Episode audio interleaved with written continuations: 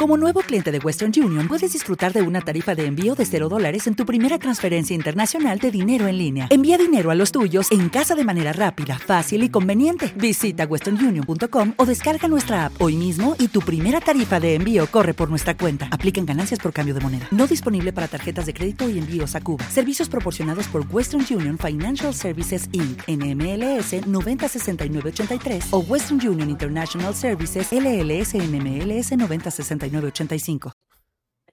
Bueno, vos Ramírez me invitado para hablar de qué cosas particularmente. Yo tengo, a ver, en realidad es lo que yo le decía a los chicos antes de, estar acá con vos, de que en realidad yo puedo hablar de cualquier tema en general. Me han dejado trabado el peruano en la, pantalla, el peruano de la coca, y no es allá.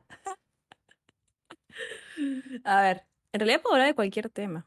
O sea, como que, por ejemplo, la psicología es tan abarcativa y que toma cualquiera de las áreas, ¿no? Pues creo que me habías dicho que te interesaba más la parte de los videojuegos. Bueno, un poco de todo. bueno. O sea, ya que tengo la oportunidad de, hablar de psicología contigo, pues vamos a hablar un poquito, ¿no? Sí. Ya que te gusta, entiendo antes de empezar quiero decir una frase, psicóloga, no sexóloga. Gracias, Gara, por la cuota. De verdad que es gracias, porque es verdad. por las dudas, es verdad. Sí, pero de repente empiezan a preguntarte problemas de la parte sexual y yo no me he especializado en esa parte. Vale. Yo creo que esa parte no sé nada. Creo que los hundiría. Los voy a hundir a todos. Todavía, dice. sí, bueno, eso también. ¿Sabías que hay una rama de psicología que se dedica a la parte de sexual? Trabaja toda esa parte. Muy buena. Claro. Sí, a ver, se hace. Ignóralos. Por favor, Miri, por tu chat. Ignóralos. Están con ganas hoy. Nunca de repente el Elo a Mili. ¿Qué? ¿Elo en qué? Vale. Pues ya lo hemos dicho. Eh, primero de todo, Mili, gracias por pasarte por aquí por el podcast. Y era, era una persona que, hacía tiempo que, pensé en, invitarte, porque creo que, bueno, nunca he hecho un podcast así hablando de un tema en específico. O sea, sí hicimos podcast con Justito y tal, pero algo así más eh, específico y que yo creo que no, va a ayudar a, mucha gente y, y me, me, apetecía. Eh, nada, si quieres empezar directamente presentándote un poco, si quieres hacer un poco de spam y tal, dale. Preséntate, ¿quién eres y de dónde vienes? Bueno, también quieren saber de, sobre vos acá. ¿De dónde sos? ¿Quién eres? Vale. Bueno, yo soy. Eh, me conocen más como Ramírez, pero mi nombre es, es Juan. Eh, y soy de, de Mallorca, ¿vale? De las Islas Baleares. De Mallorca, qué calor que hace allá, ¿no? Sí, un poquito. se, me, se me vino a la cabeza el calor, ¿no? Sé que estaba muy caluroso allá. Sí. Bueno, ahora también es de. También es parte de España. O sea, Cataluña, a decir otra vez. De Cataluña. De Cataluña. Pobre Gara, siempre digo que ella es de Cataluña y es de Canarias, pero bueno. No sé, pero tengo un problema con esas dos. Bueno, yo en realidad eh, no hace mucho que estoy recibida como psicóloga. O sea, a ver. Eh, bueno, más o menos fue como en marzo, abril que rendí la tesis. Fue como una carrera súper larga, es lo que le contaba a los chicos que ya me conocen acá del stream. El sufrimiento que pasé para recibirme fue un montón. Pero bueno, lo, bueno es que mm, recién hace como más o menos en agosto ya empecé a ejercer y a tener pacientes. El día de hoy ya tengo más o menos unos 15 pacientes a la semana, lo cual es muchísimo. Ya. es un montón. Sí. Eh, la verdad es que trabajo mucho y me canso mucho. En realidad también lo que yo les decía a los chicos acá en el stream, que a veces me costaba prender la cámara en los streams porque estaba cansada. O sea, a ver, estoy cansada de estar tan expuesta a muchas personas y como venir acá y seguir igual, ¿no? Eh, y interrumpiendo. Sí, sí, interrumpiendo, como siempre. Así son. Gracias, Marito. Eh, o sea, es que el otro día, justo que estábamos hablando con unos amigos, me preguntaron ellos em, qué es lo que, cuál es el problema como más frecuente que se había en las sesiones, ¿viste? O sea, yo digo, ¿cómo? ¿Cuál es el problema más frecuente?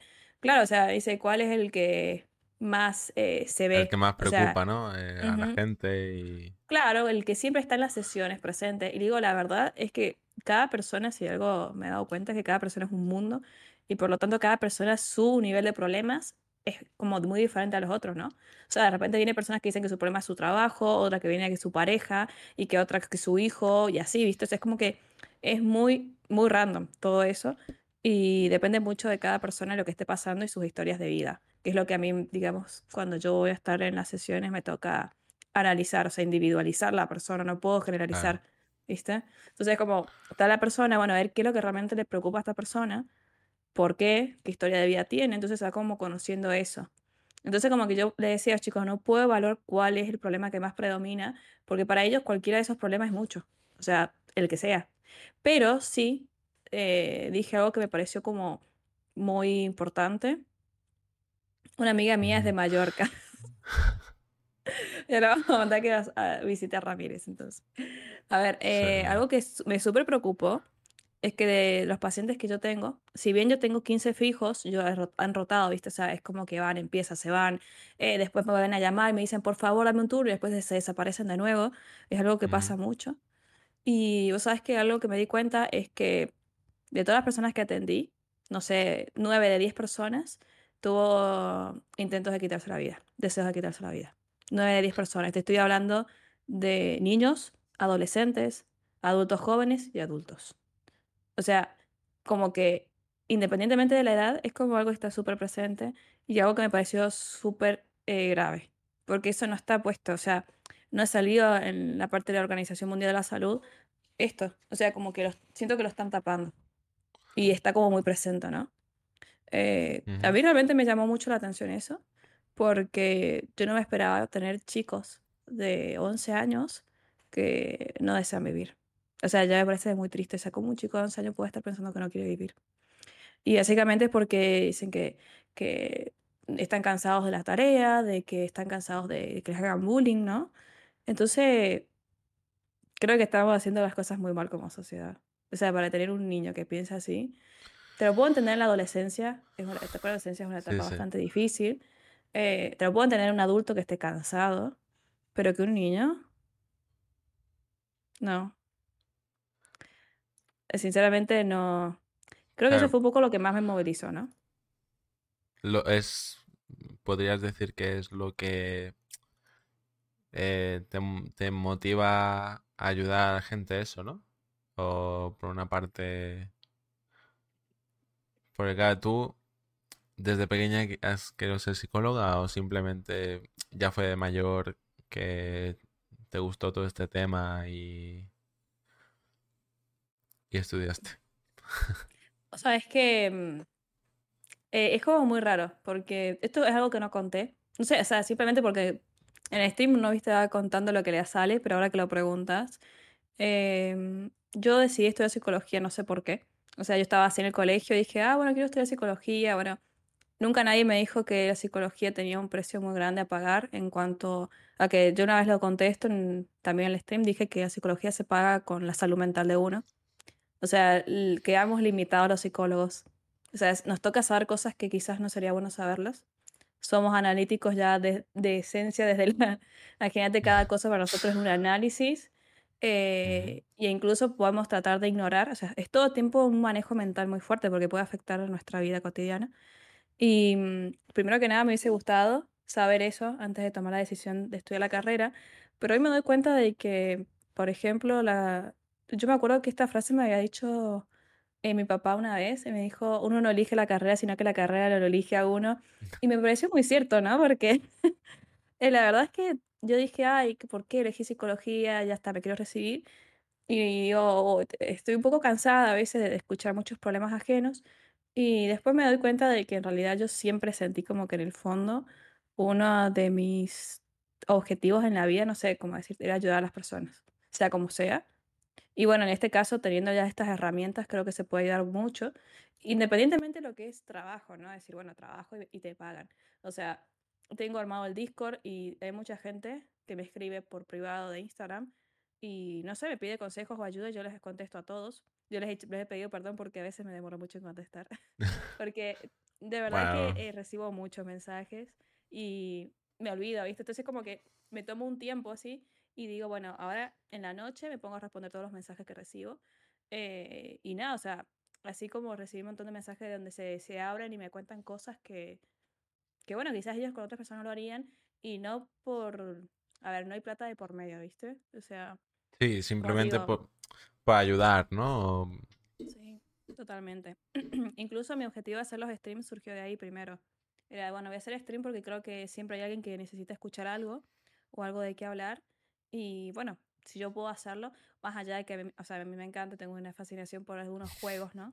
De eso es Sí. obvio. eh, bueno, puedo estar jugando y al mismo tiempo ayudando a alguien, ¿no? Eh, entonces yo como que sí, eh, hoy en día, digamos, por así decirlo, siento que mi objetivo de vida era ayudar a las personas. O sea, incluso yo me pregunté, bueno, si el día de mañana me muero, ¿cómo me gustaría que la gente me recordara? Y me gustaría que una, cier- una cierta parte de la sociedad recordara que yo busqué la manera de ayudarlo, sea como sea. Aunque eso es más, tú sabes que hay días que yo me levanto y digo, no tengo ganas de trabajar, no tengo ganas de escuchar problemas, me hace mal. Y, y no sé, pienso en ellos, pienso en mis pacientes digo, me están esperando, eh, ¿entendiste? Como que no los puedo fallar. Y hasta qué punto, vamos, afecta la parte de la salud mía, ¿no? O sea, yo tengo un muy buen manejo, pero otros días hablaba mm, con mi novio y le decía que, que estaba cansada a veces, realmente. O sea, yo le digo, me escucho, imagínate, tantos problemas de pareja, que infidelidad, infidelidades, que Claro. separaciones, que dudas, no sé qué digo, ya, ya empiezo a dudar hasta de mi relación, ¿entendés? O sea, eh, eh, es muy difícil. Claro, dirías tú que un psicólogo o una psicóloga eh, necesita su propio psicólogo también, ¿no? Sí, sí, sí, o sea, totalmente. O sea, eso es obligatorio encima. O sea, te obligan que vos tengas sesiones de terapia. Yo debería volver a mi psicóloga. E incluso, sí, es que se pasa, a ver qué me han puesto, después de muchas sesiones de terapia, mi psicólogo derrumbó mi mundo de nuevo. En la última sesión me dijo, tarjeta rechazada. Gracias, Marito. Tarjeta rechazada. Es muy entretenido ver a Milly jugar. Bueno, eso me alegra. O sea, en realidad, eh, también busco eso en el directo. O sea, que la gente no solamente venga acá y comparta cosas y que podamos hablar, sino que también se rían conmigo. O sea, ¿cómo te explico esto? O sea, yo me siento muy bien cuando veo a una persona que se siente mejor. No sé cómo explicarlo. O sea, ah, es como que ah, yo, para que yo sentirme bien, yo necesito ver bien a otras personas. Sé que está mal, pero es un estilo de vida que yo adopté. Yo creo que muchas veces eh, te enseñan que vos tenés que vivir para vos mismo, pero yo creo que también hay que vivir para los demás, porque eso hace que, que la empatía s- sea más grande. Hoy en día me he dado cuenta de que la gente es muy poca empática, o sea, muy poco empática. O sea, como que si te tiene que pasar por sí. encima para lograr algo, lo va a hacer. Y digo, "¿Dó- ¿dónde quedó toda la parte de la empatía realmente? Sí, realmente hoy en día creo que es una cosa que, que falta en, en, en muchas personas y no sé, realmente ya no quiero entrar en el tema, no sé, ya si vamos a casos extremos, pues ya las guerras y todo eso, pues ya son casos que no quiero entrar en el tema, pero... Eh, que sí, o sea, y los jóvenes de hoy en día que es una cosa extraña, ¿no? ¿Por qué decir que es extraño los jóvenes de hoy en día? Hombre, a Vamos ver. a psicoanalizar a Ramírez ahora.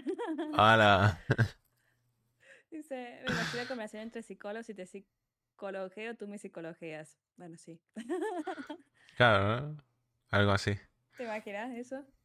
Igual es muy difícil hacer terapia. A ver, por ejemplo, yo con mi psicóloga, porque es como que yo sé que ella me está analizando algo, entonces como que empieza la batalla, ¿entendés? Que no me, no me analices esto, ya sé lo que me vas a decir, o sea, es, es una batalla campal eh, psicoanalizarse con otro psicólogo. Mi psicóloga es- ha sido mi mentor igualmente. Yo creo que agradezco mucho haber tenido una buena psicóloga porque ella fue la que me entrenó para esto y me enseñó a ver muchas cosas que yo no. O sea, vos sabes que la otra vez contaba esto de que, por ejemplo, no sé cómo son otros países, ¿no? Pero por lo menos acá en Argentina hay muchos psicólogos y no todos, a ver, no es que diga que son malos o buenos, pero yo noto que es como trabajo, o sea, van, qué sé yo, pero el empatizar y lograr el vínculo con un paciente realmente es importante para que la persona se cure. Pero claro que si vos haces eso, es como un poco involucrarse. Y te dicen que no es bueno involucrarse, pero ¿hasta qué punto, no? O sea, Claro, o tenés sea, que tener algo de, ¿Tú crees de que vínculo. es que crees que es complicado ese vínculo o claro, depende mucho de la persona, porque yo, por ejemplo, me, me cuesta mucho abrirme, ¿no? De mis problemas y tal. Entonces, Sí, te habrás encontrado personas que es- en, en la primera sesión ya se abre mucho, ¿no? Y personas que tienen ya el caparazón y cuesta, le cuesta mucho, ¿no? sí, totalmente. O sea, realmente eh, para matar. Estoy leyendo lo que me ponen y digo, no puedo. Ya, ya. Ya, Ellos se toman todo tan en serio. ¿Cómo andas, Alex? ¿Todo bien? Ellos, a ver, ellos cuando quieren igual se ponen serios, ¿eh? No lo parece, pero a ver, no, Pues no les poneo, poneo nada. serio, poneo serio. No, Ya cuando les toquemos algo que les duele, se van a poner serios, ya vas a ver. Y empiezan a mandar los mensajitos de, "Ah, a mí me pasó esto la otra vez, y ahí empieza. Pero bueno, esto también es parte mucho de, de, de lo que uno le cuesta, decís de lo que uno le cuesta de hablar sus problemas, ¿no? O sea, es muy difícil como mostrar debilidad. Y sí, hay pacientes que es como que dicen, bueno, voy a aprovechar la sesión de que he pagado, y van y te escupen todos, o sea, se sientan así como estoy en la silla y empiezan a tirarte todos los problemas, y no paran de hablar toda la sesión. Y después como que dicen, eh, se, se enojan si los otros psicólogos no les dicen nada, ¿no? Pero yo como, yo no trabajo de esa manera. Por, por ejemplo, mi forma de trabajar eh, es con, con la intervención. O sea, tenés, hay muchas formas, ¿viste? O sea, muchas líneas, muchas, bueno, de todo. Yo decidí trabajar con intervenciones, que es mucho más complicado. ¿Qué quiere decir esto? Que, por ejemplo, vos venís a la sesión, empezás a contar tu vida. Entonces, la primera sesión siempre es, a ver, es de conocerse. Yo no voy a hacer una intervención. Una Claro. intervención puede generar en la persona un desequilibrio emocional en la sesión, porque vos estás haciendo que empiece a cuestionarse cosas de su vida que antes no lo hacía. Entonces, tenés que saber cuándo se aplican. Si la persona está estable emocionalmente, si no lo está. Si no lo está, bueno, por ejemplo, yo a veces me toca derivar a un psiquiatra, decir, bueno, te necesito que vayas a este médico primero antes de que yo pueda hacer una intervención psicológica, porque esto puede desestabilizar a la persona y no sabemos en qué puede terminar, ¿viste? Entonces es como, eh, todo eso es lo que vos estás usando tu cabeza en el momento de la sesión. Entonces como, no es una hora estar sentada escuchando, es estar una hora viendo qué es lo que dice la persona, cuándo es el momento de actuar, cuándo no, cuándo la sesión tiene que terminar antes y cuándo la sesión tiene que terminar más. Ahora, si vos me preguntas, ¿a- ¿todos los psicólogos hacen eso? La verdad es que yo creo que hay muy poca profesionalidad. No, no es que yo quiera atacar a, a toda la gente que, que es psicóloga, ¿no? Pero es como los médicos, así, tenés- así como tenés muy buenos médicos, tenés muy malos médicos, los psicólogos pasa lo mismo. Tenés muy buenos psicólogos y otros que no. Pero también entiendo que es muy difícil, pero no justifica, ¿entendés? O sea, eh, realmente yo a veces cuando me he sentido cansada digo, bueno, no atiendo a otros, a otros pacientes, porque no siento que no voy a poder hacerlo. Entonces, por ejemplo, cuando toca esto de la hora de la intervención, eh, es, por ejemplo, vos estás contando tu vida, ¿no?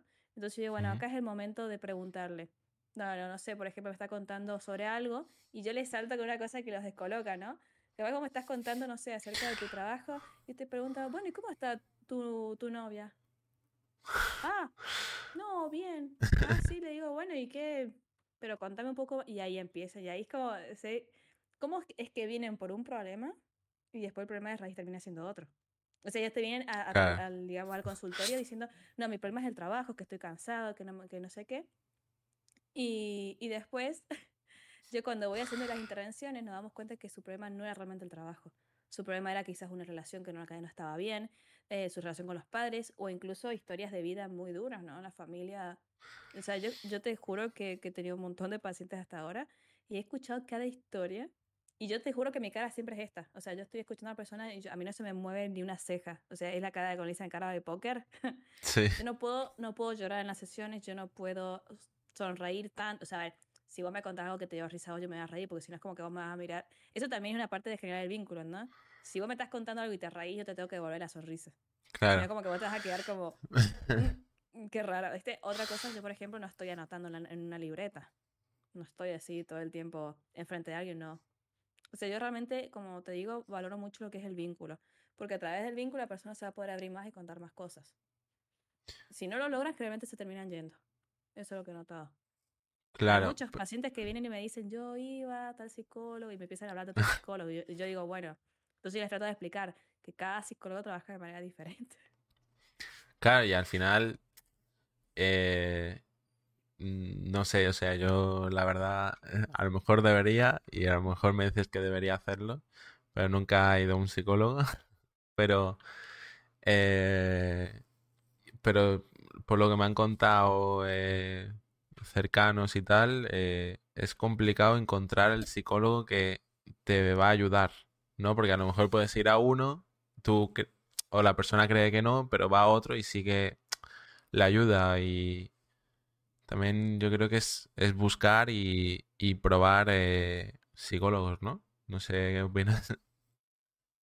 Sí, eh, en eso estoy totalmente de acuerdo. Hola, Pelliza, ¿cómo estás? Eh, eso estoy totalmente de acuerdo porque, a ver, no todos los psicólogos son para, o sea, es como que vos decís, bueno, voy y crees que el primer psicólogo te va a ayudar y quizás tengas que, tengas que pasar como por tres o cuatro psicólogos para conseguir con el que tengas un vínculo. Justamente por esto, porque los psicólogos también tienen su propia personalidad, ¿viste? Entonces, eh, a quizás a algunas personas les sirve mi metodología de trabajo, pero quizás a otros no. Viste, hay personas que a veces necesitan resultados ya. Mis terapias se, se caracterizan por resultados rápidos, por ejemplo. O sea, porque Vale. son fuertes. O sea, ¿viste? O sea, es como vos venís a la terapia y trabajamos posta, ¿entendés? Y vos te vas a tu casa y yo te dejo cosas para hacer. Entonces es como el avance de mis pacientes se nota mucho ya a los tres meses. Entonces, ¿qué me pasa? Que a los tres meses ya se quieren ir. y es como, no es tan así. O sea, no todas las sesiones tienen que ser duras. O sea, hay sesiones que tienen que ser más tranquilas. Y, y no porque ya resolviste una parte de tu problema, ya estás listo para irte a tu casa y no volver más, ¿no?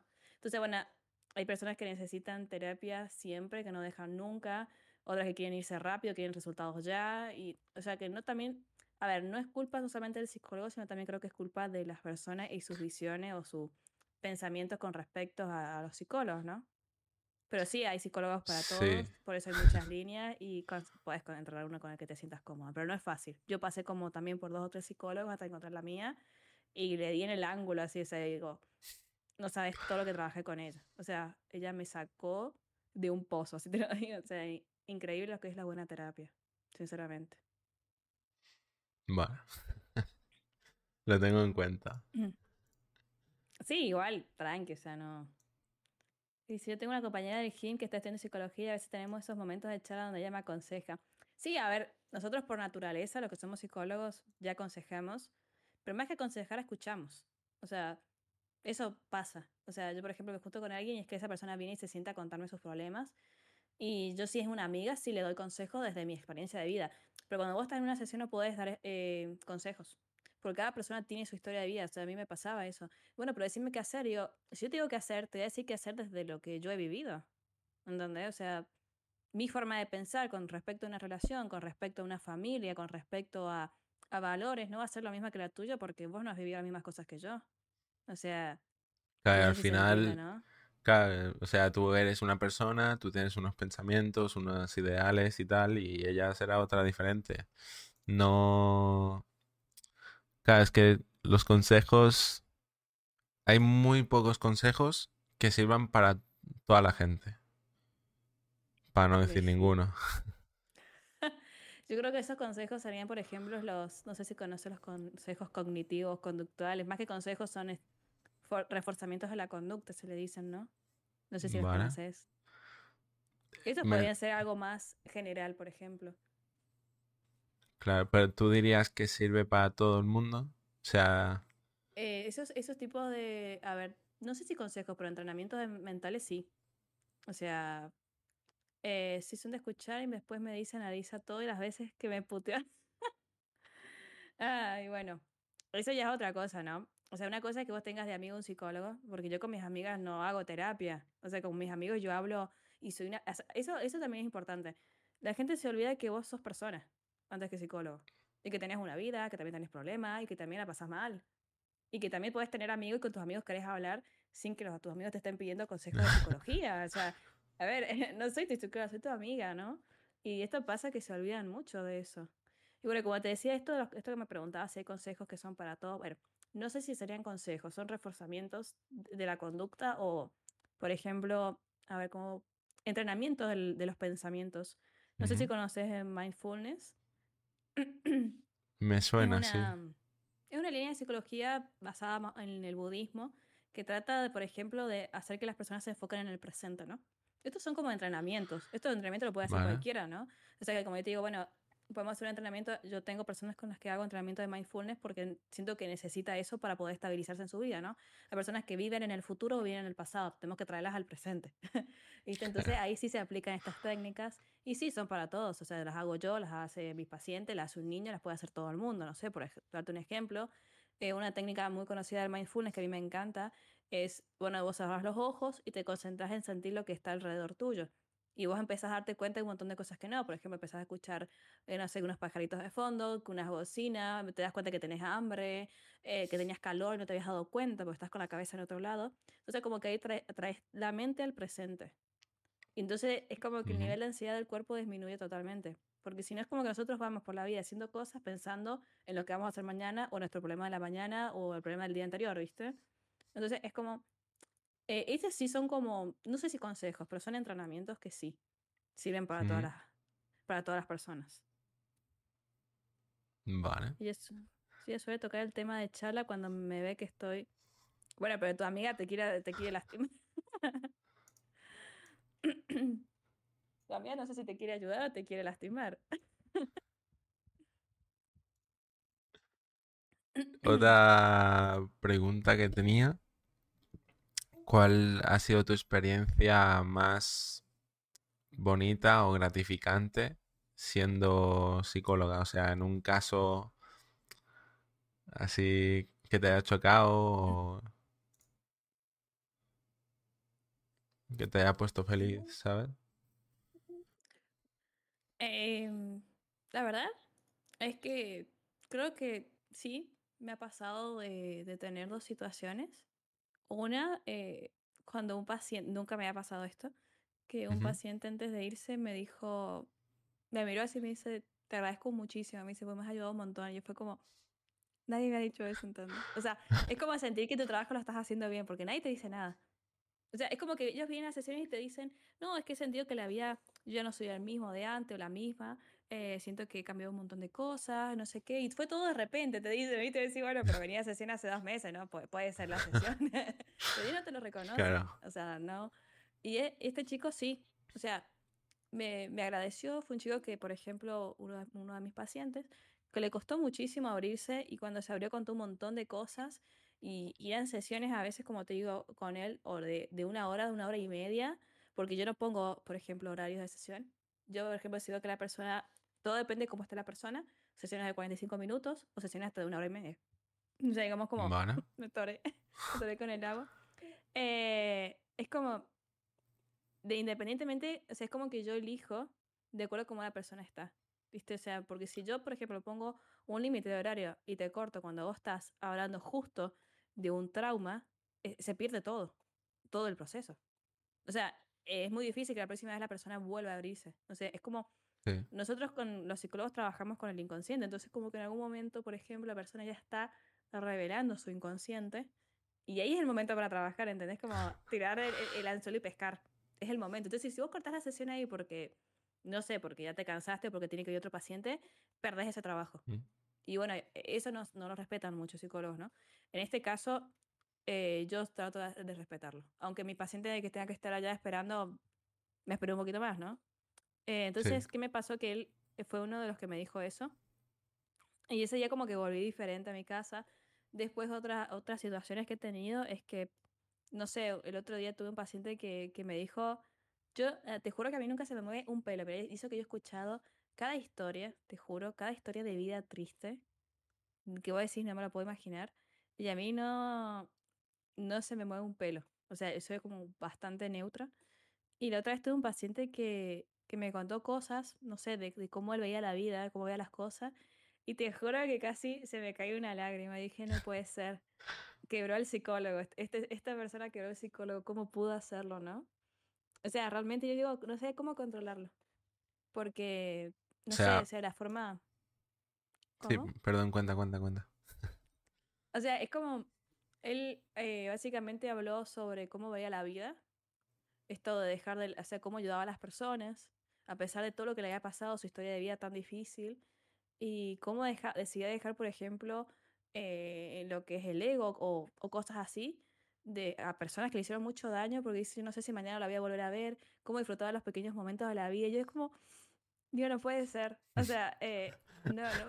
Yo dije, se fue, o sea, tú sabes lo que, lo que tuve que aguantar para no... Casi se me cae una lágrima. Yo creo que él se dio cuenta. Es un paciente grande, o sea, una persona grande. Y se dio cuenta para mí. Pero yo decía, yo te juro que a mí me dieron ganas de decirle a él, gracias, porque me has dado... O sea, creo que eso también eh, es algo que me ha pasado y es que yo he aprendido mucho también de mis pacientes. O sea, eh, historias de vida, cosas que digo, no solamente es lo que ellos se llevan, sino también lo que yo me llevo, ¿no? Eh, la parte de mi trabajo es difícil, pero realmente hay momentos que, que lo valen, que lo valen mucho. Eso es bonito, ¿eh? sí, o sea, eh, te juro que tengo como un, un dilema con la psicología de amor y odio, te lo juro, porque, porque hay días que estoy muy cansada y digo, estoy cansada de, escuchar personas, estoy cansada de, de, que no entiendan de que yo también soy persona y que, no sé, por ejemplo, otra vez me pasó y yo estaba teniendo un mal día y, y uno de mis pacientes me preguntó por primera vez, bueno, ¿y vos cómo estás? ¿Entendés? Como nunca, ninguno de mis pacientes se siente y me pregunta, bueno, ¿y vos cómo estás, no? O sea, yo también soy persona. Es como que ellos se enfocan mucho en voy a la sesión y pago, y no, pero se olvidan que yo también soy persona. O sea, como que ellos sienten que es el trabajo mío escucharlos y ya está. Y, se y que no se arme como el vínculo. En cambio, después tengo pacientes que arman el vínculo y te juro que esas sesiones las, yo las disfruto y creo que mis pacientes también. Y bueno, por primera vez, uno de mis pacientes me preguntó, bueno, ¿y vos cómo estás? Y yo fue como...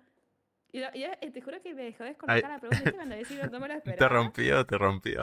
Y yo dije, abrí así los ojos y le digo, eh, me quedé así, te lo juro, mira que todo. Y, digo, eh, no, mal me siento, le digo, te digo la verdad. Así le dije yo a mi propio paciente. Me dice, ¿cómo te sentís mal? Sí, le digo, me siento mal. Me siento mal y, y creo que, que, estoy acá igual. porque tengo que trabajar y porque, porque sé que ustedes me esperaban, le digo, ¿viste? Entonces me dice, no se te nota, o sea, me dice, no se te nota, realmente no sé cómo haces para disimularlo. Y digo, digo, yo tampoco, porque te juro que vos me ves por la calle y vos te podés imaginar que, por ejemplo, yo reía por dentro soy como una persona como bastante triste, creo. O sea, creo que nadie se lo imagina de la gente que me conoce, te digo la verdad. Incluso acá en el stream creo que también nadie creo que se lo imagina. lo sé disimular bastante bien. A ver, realmente mentalmente debe ser duro todo esto, porque al final escuchar cada día 10, o sea, bueno, no sé, 10 personas no sé si tienes cada día, creo que no, ¿no? No, no. Pero. 10 por día no. dos, tres por día, ¿no? Más o menos. Eh, debe ser. Claro, mentalmente debe ser fuerte. Pero. Esto. Claro, esto entiendo que. Es que esto es que no te lo pueden enseñar. Ser fuerte mentalmente para este trabajo. En, en clases que no te lo pueden enseñar, eso es con experiencia. Sí, con experiencia totalmente. O sea, eh, te dan tips, cosas así, e incluso nosotros no, nos forjan desde el primer día de, bueno, por ejemplo, ustedes van a tener que escuchar cualquier problema, tienen que empatizar con cualquier persona, independientemente de quién sea, o sea, estamos hablando de ya sea, incluso está la psicología penal, ¿no? Donde vas a trabajar con la reinserción social de la gente que ha estado en las cárceles y y te encontrás con casos de todo, ¿no? Y vos tenés que trabajar con ellos. O sea, vos tenés que tratar de averiguar, bueno, por qué fue que pasó esto, empatizar, o sea, es como, de por sí ya desde el día número uno te enseñan a que vos no podés ponerte en una postura juzgadora. Entonces yo muy pocas veces tiendo a juzgar a una persona. Si la juzgo, capaz que la hago desde, porque soy persona, ¿no? Fuera de sesiones. Claro. Pero, o sea, ¿entendés? Como el nivel ese de, de tener que ponerte en lugar del otro, es, te lo entrenan desde el primer día como el secreto profesional y todas esas cosas. Y también la parte ética, sobre todo la parte ética, porque te dicen, vos podés con, hacer lo que quieras y podés destruir la mente de una persona, ¿no? Entonces, ¿cuán ¿cuánta responsabilidad tienes que tener con eso? Decir, bueno, hay casos que quizás no lo puedo atender, entonces lo derivo, ¿no? O sea, o, eh, tienes que ser... Tienes que saber cuándo tienes que parar con ese paciente, ¿no? Y... Es una muestra de humildad también, ¿no? Porque cuántos a veces dicen, no, yo sí puedo, no sé qué, y siguen y no, no reconocen que no, no pueden con una situación, ¿no? Entonces también creo que eh, la humildad es el- la base de, de, las, de todas las profesiones en realidad. Y esto me acuerdo que me lo enseñó mi, mi psicóloga, ¿te acuerdas que te conté yo que, que a mí me entrenaron? Bueno, mi psicóloga me bajó del, como sería del caballo, ¿no? Porque yo era bastante como egocéntrica antes. Y yo decía, bueno, yo mi palabra no se equivoca porque yo estudio psicología. Era como decirte, no, no, Ramírez, vos estás equivocado. Porque yo estudio psicología tengo razón. ¿Viste? Era como, y era, no, ¿viste? Mi psicóloga me entrenó como para que eso no fuese así. Y, y la verdad es que, que lo mejor que me pudo pasar fue que ella me, me enseñaba a ser humilde de, realmente para poder, eh, digamos, poder recolectar información de todas las personas, independientemente de, de cada uno, de la edad, de la profesión o del lugar que sea, digamos, si, si es de otro país, ¿no? O sea, realmente eh, yo aprendí mucho así. Es más, yo hasta el día de hoy siento como este que te, te decía, yo aprendí mucho de mis pacientes, ¿no? O sea, no me dejan de enseñar cosas. Te bajó del pony, exactamente, sí. Pero hay muchas personas que no se bajan nunca del pony. Y ese es el problema. O sea, porque, no sé, hasta médicos, ¿no? ¿Viste? Te dicen, no, no, yo no estoy equivocado y el médico te termina haciendo una mala praxis y te jodió la vida.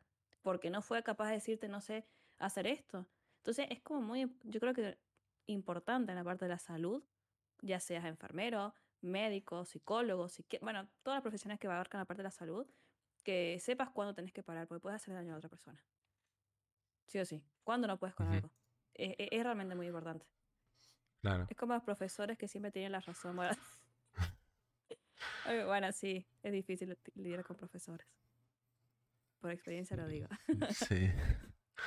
A ver, no podemos comparar un profesor con, con un psicólogo, con un médico. sí, bueno. No, bueno, pero igual eh, los profesores son importantes para enseñarse a los chicos, no sé si son su primer, eh, digamos, contacto con el, con el mundo del- académico, por así decirlo, ¿no? Eh, importa mucho realmente también los profesores cómo enseñan. Y también Sí, cómo se sienten los chicos exigidos, ¿no? O sea, ¿viste? Cuando se sienten fracasados, ¿o no? Eh, cuestión que me contó toda su existencia y, me, y se me puso a llorar y me dio un- una lástima. bueno, y sí, hay gente que necesita realmente hablar. Y, y posta que va a pasar así, que te encontrás con gente, no sé si te pasó alguna vez, Ramírez, que viene alguien a contarte algo y se pone a llorar. Esa gente realmente tiene ganas de contar y no tiene nadie con quien hablarlo. Entonces yo creo que también un acto de, de, de humanidad y de empatía es escuchar a esa persona. Claro, o sea, Alex. claro, es que realmente si a ti, claro, tú sabrías, tú sabrías controlar la situación, pero a mí cuando me vienen, yo, un amigo, por ejemplo, que tiene un problema, claro, yo por fuera, o sea, le, le- escucho y le intento aconsejar, pero por dentro estoy pensando, claro, yo no, no, no soy, no, soy profesional en esto, ¿sabes? No soy un psicólogo, pero claro, intentas aconsejarle lo más, lo, lo, mejor posible, dentro de tus límites, obviamente, ¿no? Eh, pero claro, es que también, luego, luego hablamos de eso, pero quiero hablar también del tema de que hay personas que se creen eh, psicólogos, realmente, y no lo son, realmente no son psicólogos y, y se lo creen. eh, no sé, claro, es que, Pero ¿cómo sería eso de, de personas que se creen psicólogos y no lo son? O sea, ¿cómo son esas personas? o sea, eh, ¿cuándo las has visto? ¿Cómo han actuado, digamos? Claro, o sea, actúan como si, como si lo supieran todo de, de, es- o sea, que aconsejan sin, sin tener, sin tener ni idea de, o del tema o, ¿sabes? O intentar ayudar, pero, pero a lo mejor su ayuda trae a otros problemas, ¿sabes? Y al final yo creo que es importante que, coño, si no sabes de, de una cosa, aconsejale a ir a un profesional, ¿no? Yo, O cerrar la boca cuando no sabes de algo, como decís vos. claro. Bien. Sí, bueno, la verdad que creo que sí. eh, ahora que lo pienso, sí hay muchas de esas personas, ¿no? Pero también, eh, como te digo, va relacionado mucho con el tema de, del ego. No sé si has escuchado lo, lo, o sabes lo que es el ego, la diferencia con el autoestima, ¿no? No sé si alguna vez has escuchado esa Sí. diferencia. Bueno, mu- Bueno, si, si quieres por explicarlo, Lo puedo explicar así sencillo y cortito, así para que no. Eh, a ver qué es. Para mí es más importante porque les enseñan las bases de ser una persona. Sí, es- eso es muy importante. Por eso digo que el, el profesor eh, podría estar metido como parte de la salud, realmente, por la misión que ellos tienen. Fue llevarme papeles, pero se lloró su vida, pobrecito. Yo no soy psicólogo, pero me gusta escuchar a la otra persona y aconsejar lo que pueda. Claro, es que eso también lo que iba a decir. eh, hay, hay dos tipos de personas, ¿no? O sea, esto que decías vos, Ramírez, bueno, viene un amigo, te cuenta sus problemas, le puede aconsejar, o sea, en base a lo que vos has vivido, ¿no? Así, bueno, mira, yo haría esto porque yo viví esto, ¿no? Pero al final, a ver, también necesitamos escuchar. Yo, yo soy psicóloga, pero a mí me encanta que un amigo venga y me aconseje. Por más que mi amigo no tenga, no sea psicólogo, o sea, pero a mí me encanta escucharlo y que me diga, bueno, su opinión, su punto de vista, ¿no? Yo tengo muchos amigos varones. Entonces ellos como que vienen y dan su punto de vista y a mí me encanta, o sea, y, y yo no estoy pensando, o ell- o ellos están pensando en que yo les voy a decir, no, ¿por qué aconsejas eso si vos no tenés idea? ¿Entendés? Es como, mm, eh, sí, también pero mostrar esta hay, parte.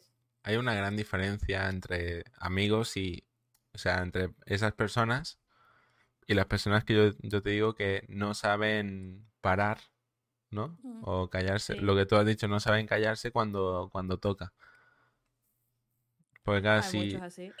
claro, no es lo mismo un amigo que, que te conoce, sabes cómo eres y tal, ¿sabes? A otra persona que a lo mejor eh, acabas de conocer y te intenta aconsejar de cosas sin saber cómo tú eres. Mm. Sí, yo creo que esas son personas que están constantemente buscando aprobación o quieren llamar la atención. Eso ya son, carac- son características mucho de la personalidad de uno, ¿no? O sea, realmente eh, la- me las he encontrado, te juro. Y es sí, qué agotantes, que, so- o sea, a mí me agotan.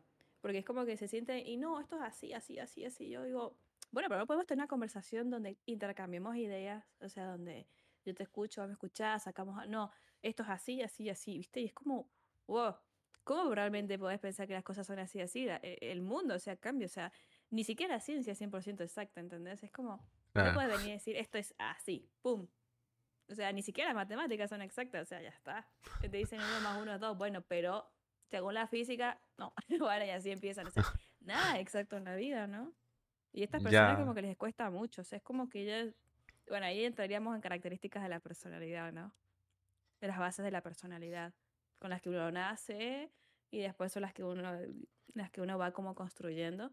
Quizás son, digamos, formas que nosotros tenemos como psicólogos para poder estudiar un margen grande o amplio de, de personas, ¿no? Las personas no son iguales, ¿no? Pero siguen ciertos patrones que podemos identificar, eso le voy a decir.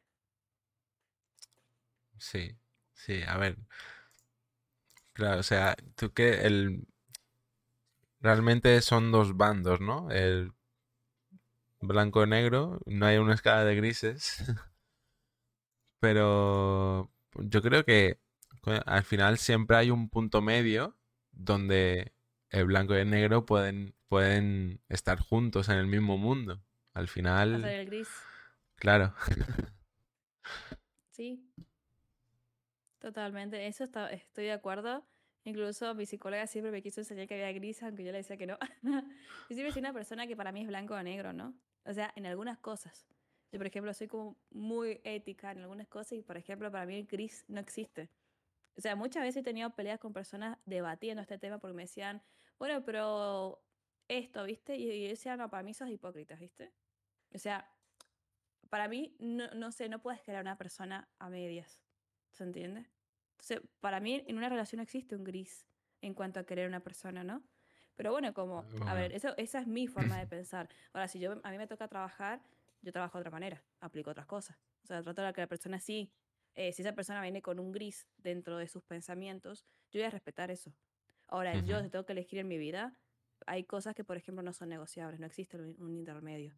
Y esto estoy hablando de eso ya desde lo que yo siento y desde lo que yo veo, ¿no?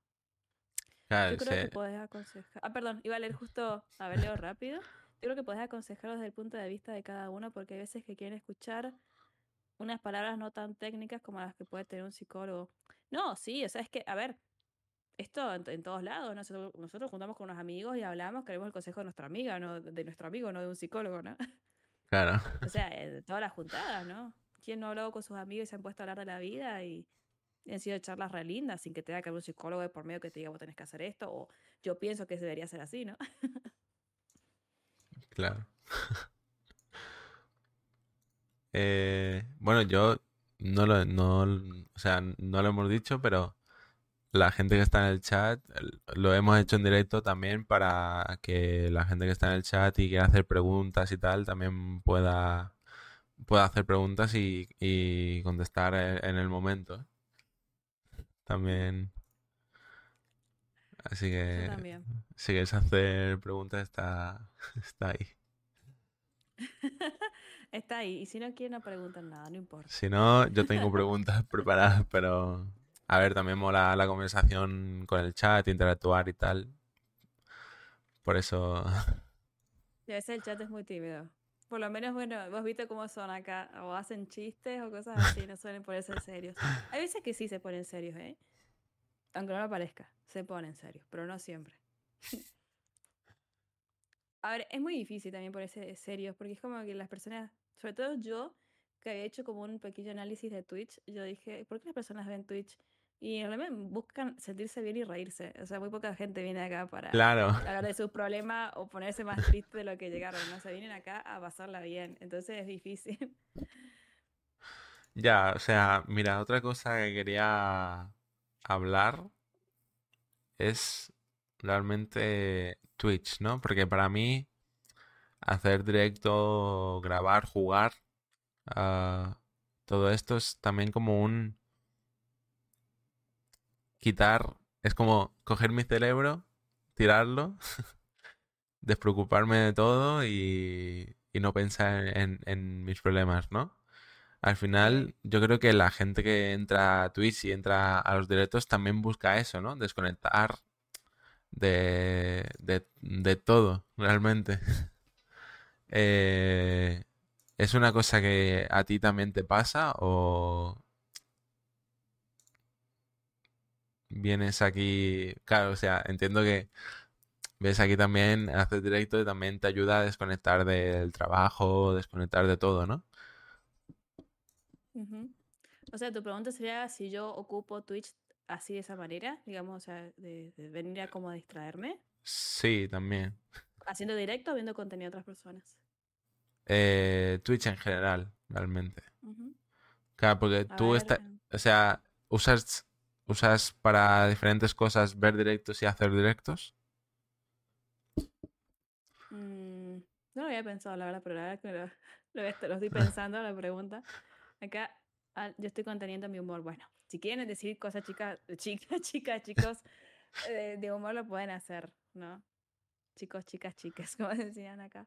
A ver, em, yo cuando empecé a consumir Twitch, básicamente consumir, ¿no? O sea, que entraba, veía con creadores de contenido, realmente buscaba distraerme. O sea, yo veía creadores de contenido porque me reía. O sea, muy pocas veces llegaba a canales para hablar de temas serios, pero igual cuando pasaba eso, me gustaba mucho, porque me terminaba enganchando, o sea, terminaba como hablando con estas personas y sintiéndome cómoda, ¿viste? O sea, era. Y después, por ejemplo, se producía un feedback en todo el chat entre las personas y el, y el streamer, y realmente era muy bueno, pero sí es verdad que yo buscaba distraerme. Entonces, yo, por ejemplo, cuando hice como un pequeño estudio de mercado, digo, bueno, yo me quiero dedicar a hacer stream, ¿por qué? Y yo decía, bueno, porque realmente me gustaría ayudar a las personas eh, de esta manera, ¿no? Entonces, yo haciendo como este pequeño estudio de mercado de la gente que consumía Twitch y todo esto, me di cuenta de que la mayoría de las personas que la consumen se sienten. Eh, un poco tristes o están un poco solas, ¿no? No estoy diciendo que todos sean así, ¿no? Pero que realmente buscan como contención acá. Y yo, yo, yo soy una, o sea, realmente lo fui por muchos años y lo soy hasta el día de hoy. O sea, hay streamers que yo sigo viendo, eh, donde tengo suscripción y todo, ¿viste? Porque fiel a esos canales. Y, y, yo digo, realmente no sé cómo sería mi vida sin esos streamers, ¿no? Por darte un ejemplo, yo, bueno, ya tengo 27 años, soy bastante grande, ¿no? Pero mm, yo soy de la época de, de Rubius, ¿no? Entonces yo digo, mi vida no hubiese sido lo mismo si no hubiese estado Rubius. O sea, realmente lo admiro demasiado porque eh, realmente me, me, hizo muy feliz en muchos momentos que yo estaba. Para mí esos directos eran eh, la cura de, de, mi alma, ¿no? Entonces yo creo que muchas personas que vienen a Twitch vienen a eso. A, a poder tener un, un lugar, un espacio donde se puedan sentir contenidos, donde no mostrás tu ser, porque sos, sos, digamos, como se diría un, un nombre y un, sos como un chat, ¿no? Entonces Eres un número, hablar. realmente, sí. Eh, realmente venías acá, no, no, no te conozco la cara, pero puedes venir y contar tus problemas sin que nadie te sepa quién sos. O sea, ya es un beneficio, ¿no? Totalmente anónimo, acá, claro. Claro, o sea, vos podés venir y contar tu problema, tu historia de vida y nadie, nadie va a saber quién sos. Entonces, como que mucha gente viene acá justamente, creo yo, o sea, desde el, el análisis que yo hice, a contar esto porque nadie sabe quién sos. Y está buenísimo, ¿entendés? Entonces, como, bueno, tengo un espacio para contar sin sentirme juzgado, ¿no? Y te vas a encontrar con gente con la que te Sí. llevas bien. Yo he conocido grandes personas en la parte del, del stream. Desde streamers con los que me hablo también, que porque te contestan los mensajes son súper piolas, ¿no? O sea, hasta por piola, bueno, no sé cómo se diría allá en España, ¿no? Buena onda. Sí, Hasta gente que se pasa por mi chat, que voy a decir, bueno, eh, son solo un chat, para mí no. O sea, yo es más, yo a la gente que a mí me sigue, la gente que me escribe, yo no le digo chat. Le digo los chicos, o cosas así, ¿viste? No, no me gusta la palabra chat, o sea, porque yo me siento vinculada con cada una de. Dale. No sé qué pasó, se me apagaron los auriculares. Yo busco verte manquero en los juegos, lo sé, lo sé. Por eso, y yo ¿Me también escuchas? me divierto. Sí, yo te escucho. Ay, ¿Qué le pasó? se me apagaron. Hay que cargarlos, hay que cargarlos. No van por cable. Ah, por batería. A ver, yo, yo también me la paso re bien, la verdad que van quedando en los juegos y me río bastante. Y la verdad es que cuando están ustedes y hacen chistes también me la paso muy bien. Hay streams donde yo digo, uy, no tengo ganas de hacer y me termino pasando bien por todo lo que ponen. No me insultes ahora que no te oigo, ¿eh? ¿Por qué eres un hijo de...? No me insultes, es el momento de insultar.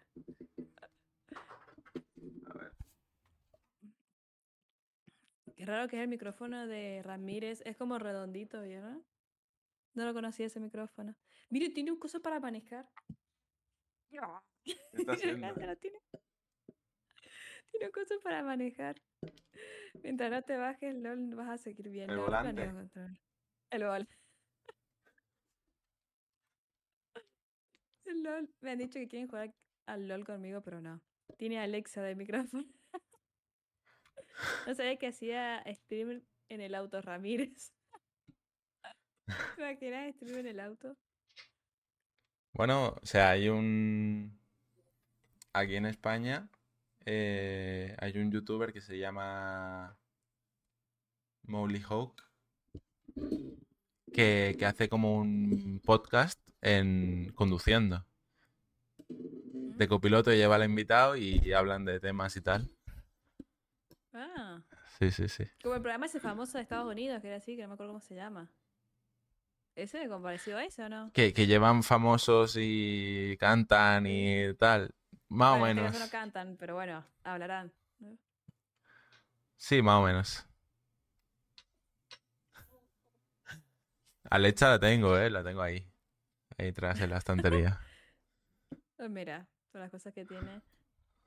Cada 10 cuadras cargamos gas. Hay que hacer paradas técnicas cada rato en el podcast para cargar gas. Sí, sí, sí, sí. Vale, ya, te escucho.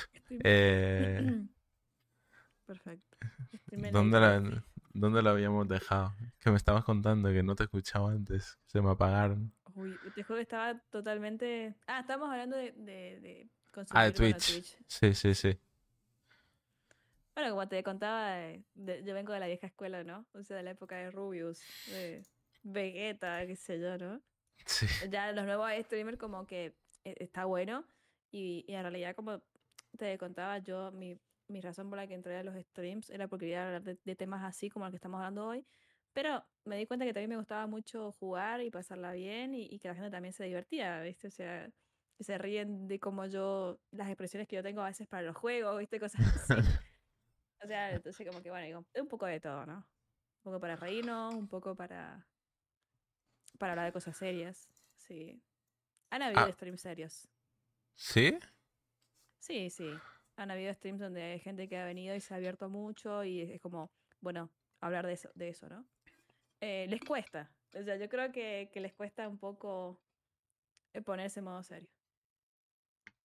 Claro, es que también lo piensas y realmente yo no creo que sea todo el mundo, pero la mayoría de gente que está, que está visualizando Twitch, ¿no? Que está viendo Twitch, eso es lo que busca, ¿no? Despejarse y no pensar en el problema. Y realmente, claro, yo veo mucho Twitch y exploro muchos canales así. Y por ahora no me he encontrado ninguno que 100% se base su contenido en directos serios, hablando de temas así más personales y tal. Eh, claro, obviamente, pues puedes encontrar a muchos streamers grandes haciendo a lo mejor un directo de serio porque ha ocurrido algo, ¿sabes? Pero no, no, es, no, es lo, no es normal encontrarte esos tipos de streamers. Oh, sí. Es como, encima hoy en día hay muchos streamers, ¿no? o sea, bueno, tanto de tanto. Demasiado. Tantos contenidos, tantos parecidos, digamos. Entonces es como también van a decir que qué contenido voy a hacer para que me haga destacar de los demás, ¿no? También eso es otro tema. Bueno, sí. Realmente si quieres contar un poco tu etapa como streamer, pues claro, tú empezaste con tema psicología, entiendo, y todo esto, o ya empezaste directamente a, a, con videojuegos. Bueno, sabes que cuando yo decido hacer stream, yo dije, bueno, tengo, primero que nada no tenía nada para hacer stream, o sea, necesitaba muchas cosas para empezar a PC, o sea, mínimo, ¿no? Eh, después el internet, que no era muy bueno, no lo tenía, o sea, ya eran muchas cosas que tenía como en contra para arrancar a hacer stream, entonces fue como un poco empezar a hacer eso y decir, bueno, yo tenía ganas de dedicarme a la parte de justamente esto de, de contenido de psicología y ayudar a personas, ¿no? ¿Qué pasaba? Que cuando arranco Twitch, como cuando uno, como todos los comienzos, eh, tenés poca gente. Entonces yo eh, no me iba a poder hablar con, con nadie, ¿no? Que lo he hecho varias veces. O sea, me pongo a hablar y si alguien termina apareciendo y termina preguntándote algo y, así surge, digamos, la interacción, ¿no? Mm. Entonces yo al principio empecé streameando juegos y yo me la pasaba mal realmente porque yo no quería jugar. Y yo, no, pero si no juego nadie me va a ver. Entonces yo decía, bueno, tengo que jugar y, y la pasaba mal. Y realmente, o sea, fue mucho tiempo así. Y fue como un tiro y afloja. O sea, yo decía, dejo, vuelvo, dejo. O sea, más, más o menos fue casi un año donde yo nunca fui constante. O sea, te prendía stream una vez y te prendía en dos meses. O te prendía dos, eh, tres veces a la semana y después, te, o sea, era como, lo hacía cuando tenía ganas. Entonces yo me di cuenta que, que, hacer stream no es hacer cuando tenés ganas. Es una disciplina, es como un trabajo. O sea, decir, bueno, yo me comprometo, porque hay gente que te está esperando. Y si vos no volvés, la gente que se, se va a otro canal, o sea, eh, eh básico, ¿no? Tú, tú, destacas por la pared tan triste del fondo. Exactamente, bueno, ya está, no voy a cambiar el color. Yo de esta habitación. La odio porque es este color marrón, es verdad, es muy triste. Bueno, entonces, viste, era como un poco que me pasaba esto de decir, bueno, no era constante, entonces yo me frustraba, no sé, la verdad.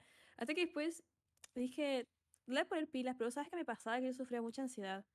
O sea, me, enfocaba mucho en cómo me veía, en lo que decía, todo el tiempo tenía que tener cuidado. Y es como, voy a ser espontáneo. Voy a ser como soy, la gente que se queda, se queda, se queda por como soy y que no se va a ir, ¿viste? Entonces pues, empecé a implementar eso y ahí fue que empecé como a crecer en el canal. Ahí sí empecé a notar algún cambio bastante grande.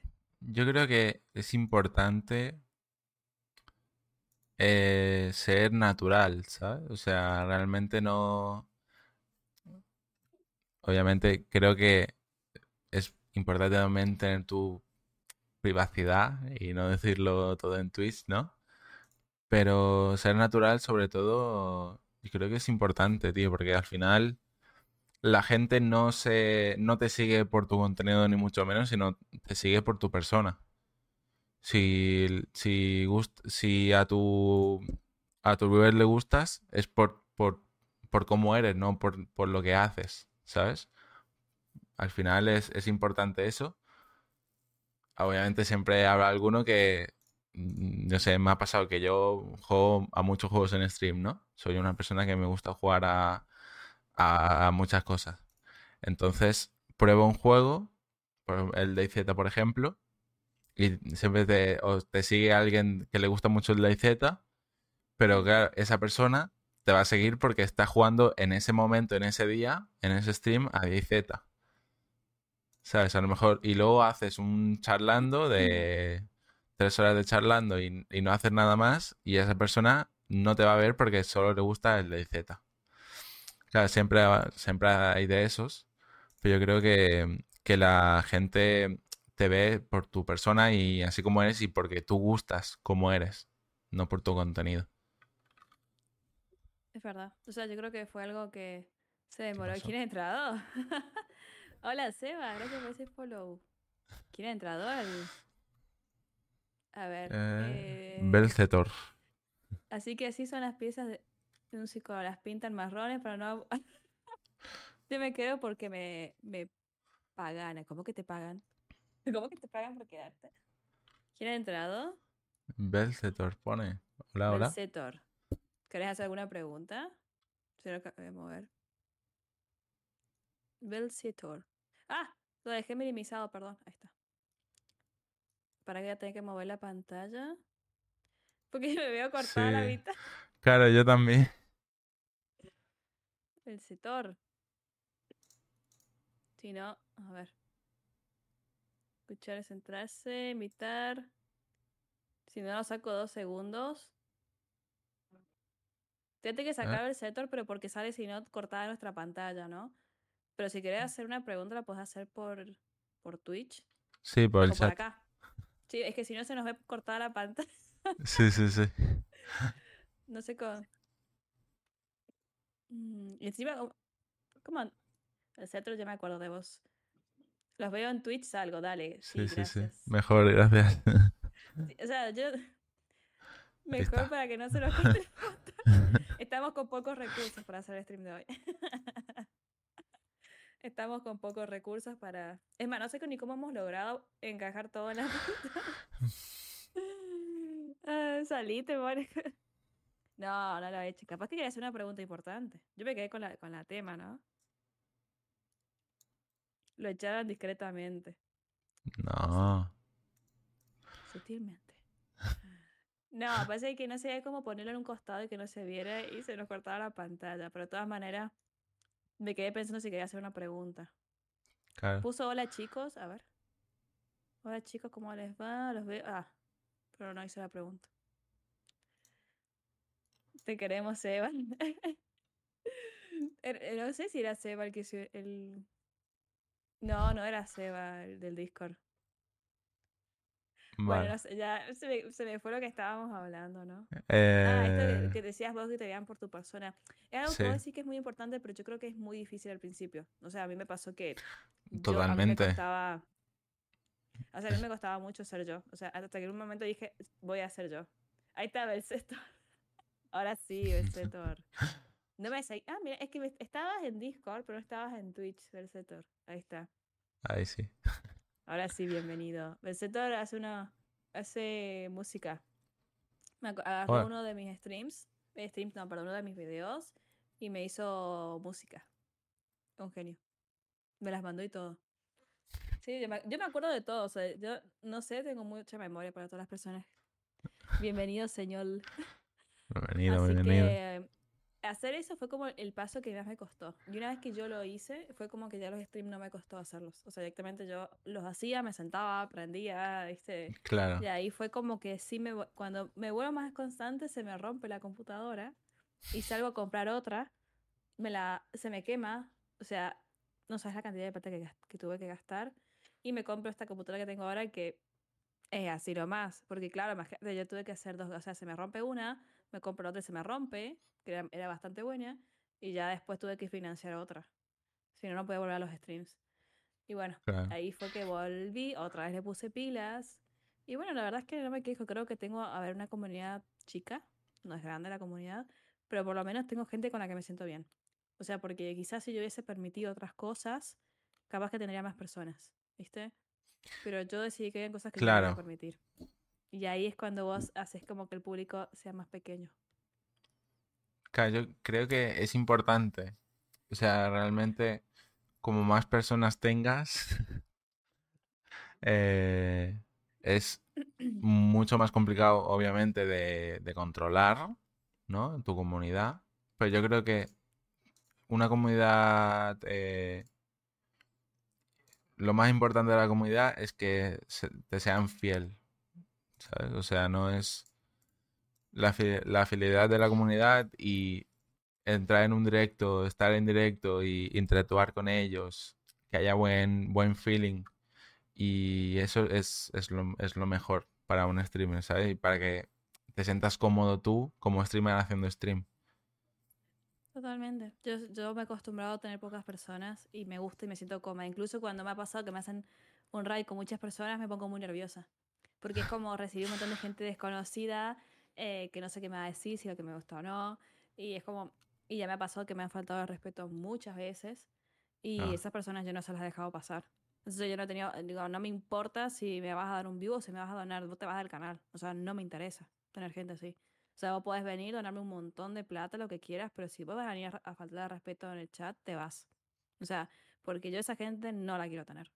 Entonces, bueno, también eso influye mucho en que una, una persona crezca un poco más. Pues yo veo streams que realmente se, se aguantan muchas cosas, ¿no?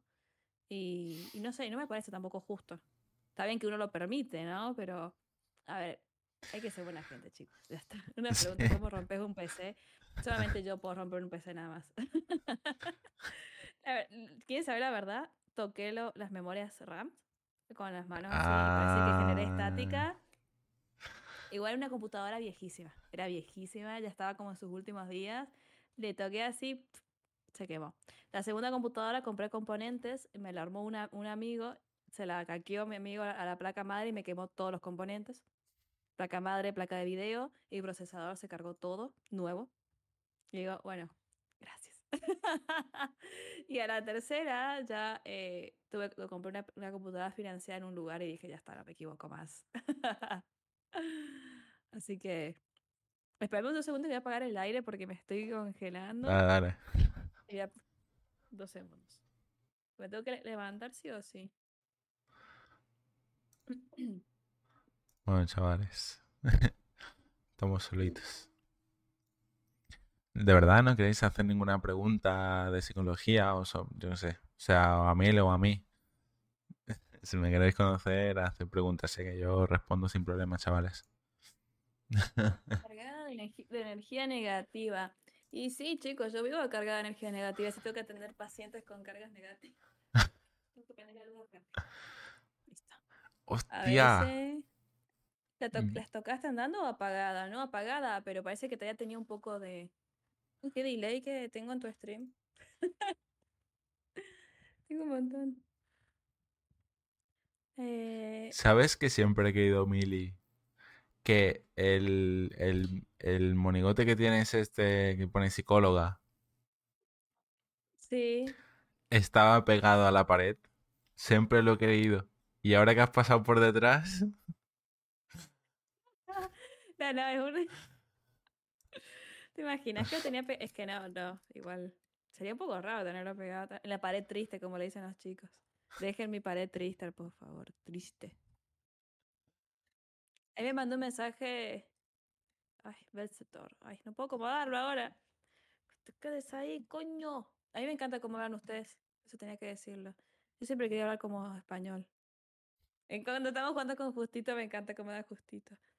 Hostia puta, empieza Justito. Encima siempre me dice, eh, esa boca, y él no se queda atrás cuando insulta, ¿eh? No, el Justito es el peor. Sí, él me dice todo el tiempo, esa boca, amigo, y yo decía, Justito, lo me ganas. a ver, leer lo que mandó Belsetor. A ver, se me está cargando. Así no abro, de, estoy hablando desde el celular para que no. ¿Dónde está el chat de Twitch? ¿Cómo que dónde está el chat del chat? No sabes usar. Eh, ah, no sabes usar eh, Twitch. A ver, yo. De unir. Tú, tú. Yo creo que tu comunidad está dormida, Mili. no sé. Es que no tengo, ni siquiera sé cuánta gente me está viendo, no tengo ni el contador activado, nada. Capaz que son un poquito. Es que he, dicho que si querían hacer preguntas y tal, pero que no están hablando. Ah, no, ellos son así. No, no, mira, Alex no va a preguntar nada. Va a hacer algo. Ale, pregúntame algo. con Alex nos vivimos peleando siempre en los, juegos. Solo Alex, nos llevamos muy bien nosotros. Nos peleamos por el amor de Aya. Aya Opa. Es verdad, Aya no está, no ha venido apoyarnos, ahora que me doy cuenta. no, ellos son así. eh, imagínate que ellos, eh, si tienen que hacerme alguna pregunta, me la pueden hacer en cualquier momento. Ya, ya, ya. No, pero digo, como realmente soy nuevo en tu canal, creo que es la Mm. primera, bueno, no es la primera vez que salgo porque jugamos a DayZ y luego al, ¿cómo se llama? Alfamofobia. Al Famofobia también jugamos, Qué sí. bueno que estuvo ese día, a ver. Fue súper divertido. ¿Qué una pregunta, ¿qué modelo? modelo? Es el, es el, el, el Blue. No pregunten Es que- más. No, es que me llamaba la atención la forma del micrófono, así de redondito. O sea, si bien lo hemos visto, Ya, es como muy común ver más este como el que tengo yo y no los redonditos. es raro, es raro. Mira, ustedes han quedado como la peor comunidad del planeta enfrente de Ramírez. No, no, no. Literal. No, bueno, pero ellos son, o sea, yo ya los quiero así a todos. Además es como, a ver, muy random, ¿no? Porque, por ejemplo, hay gente que interactúa más y ahora no está. ¿viste? O sea, es como, yo a veces se, se pasan como a las tres horas eh, de estar haciendo stream o cuando recién empiezo, ¿no? Y también entiendo, porque cada uno tiene como una, una vida y cosas que hacer, ¿no? Entonces como que no No, no, el tiempo, ¿no? Claro, claro, claro. Así que nada. Pero. Pero bueno. ¿Qué Vale. vos qué con tu comunidad? Yo es que no hay nadie. Se pasó antes, se pasó antes Miguel, pero cuando tú has dicho que, que tu comunidad era seria, ha dicho es mentira, no son serios. O sea, son serios cuando quieren, ¿eh? O sea, cuando quieren son serios, cuando quieren empiezan a hacer chistes y me empiezan. Bueno, les encanta bulinearme, les encanta. Eh, eh, para eso sí están, ¿eh? No, pero a ver. Ah, eh, Eso, esos son los reales. Esos son los buenos. sí, sí, eso sí, porque hay mucha confianza. Pero Sí, en sí, esto sí. que decías vos, eh, en realidad es parte también de, cre- de- de cuando estás creciendo en stream, eh, de tener poquita gente, ¿no? O sea, y, y ya poquito se va creciendo. Pero esto que decís vos, por ejemplo, de que no tenés a nadie o... No, Ya a a ver. Yo también no tenía a nadie al principio y ahora tengo poquitos, que son los chicos que están acá, pero... yo ya te digo que yo eso no me preocupa. Es que no, yo creo que es lo de menos. O sea, como te digo, yo... Es generar La verdad es que no. ahora. Es más, esto después cap- capaz que alguien lo puede ver y después si te conoce a alguien también, ¿no? Esto, o sea, es más, yo a veces eh, he recaudado más gente porque me ve las redes sociales el contenido y me empiezan a seguir que por, por el mismo Twitch, ¿no? O sea, Es que realmente, claro, es que crecer en Twitch, solo con Twitch, es muy complicado. Sí. Muy complicado. ¿Qué pasa? Aguanta hacer chistes desde que empezó el stream. Sí. A mí, me, a mí no me molesta, sinceramente, que, que No, no. decir. Eh, me he acostumbrado también que yo a veces estoy hablando de un tema importante y de repente se ponen eh, full chill, así, y digo, bueno, chicos. Y a veces, o a veces al revés, ¿no? O sea, pero bueno, como te digo, en realidad eh, yo aprendí algo de, de otros como colegas de acá, del mundo del stream, Ujú. que me decían, vos tenés que animarte y hablar igual, aunque no te vea nadie, eh, porque en algún momento de su Bueno. vida alguien lo va a ver o alguien te va a conocer a través de ese video, o sea, tenés que hablar, aunque no te esté hablando, no te conteste nada, eso que decís, vos, bueno, alguien tiene una pregunta que hacer y nadie responde nada, ¿viste? Y, pero bueno, en algún momento, yo creo que muchos, eh, es más, desde los consejos que yo he recibido, siempre me decían los chicos famosos en stream que ellos empezaron así. Sin nadie y hablando Hombre. a la misma nada. Todo el mundo, todo el mundo. ¿Viste? Entonces, creo que esa es la paciencia que a muchos les hace falta en el mundo del stream. O sea, aguantarse eso, ¿no? Yo ya hace mucho tiempo que cambié esa mentalidad y dije, yo voy a hacer stream, es que realmente no es mi trabajo, ¿sabes? Y no, Mm. no encuentro la motivación para que hacer stream sea mi trabajo, ¿sabes? Yo ya tengo un trabajo y hacer stream simplemente es un hobby que me gusta hacer eh, y nada más, ¿sabes? Yo lo hago porque me gusta. El podcast eh, tampoco encuentro que sea mi trabajo. Eh, ni nada de eso. O sea, yo simplemente todo esto de internet lo hago porque me gusta. El podcast lo empecé porque me gustaba hablar. Y dije, pues mira, lo mejor con el podcast sí que tengo una oportunidad de conocer más gente y aprender de, de esa gente que, que quiera venir, ¿no? Y, y bueno, pues al final, pues sí. ha, ido, ha ido bien, ya está en la segunda temporada. Eh, y nada, no sé. Se me ha, pu- me ha puesto una música súper épica esta. Y mira, pero vos eh, eh, transmitís por otro lado, ¿cómo es la onda? O sea, solamente en Twitch es el podcast. No, solo simplemente en Twitch. Y luego, ya y luego lo subo a YouTube y a Spotify y plataformas así de, de, de podcast también. Ya saben, chicos, para escucharme en Spotify. Dice, ¿cómo están esos comentarios de TikTok? Porque subes TikTok, ¿no? Mire, sí.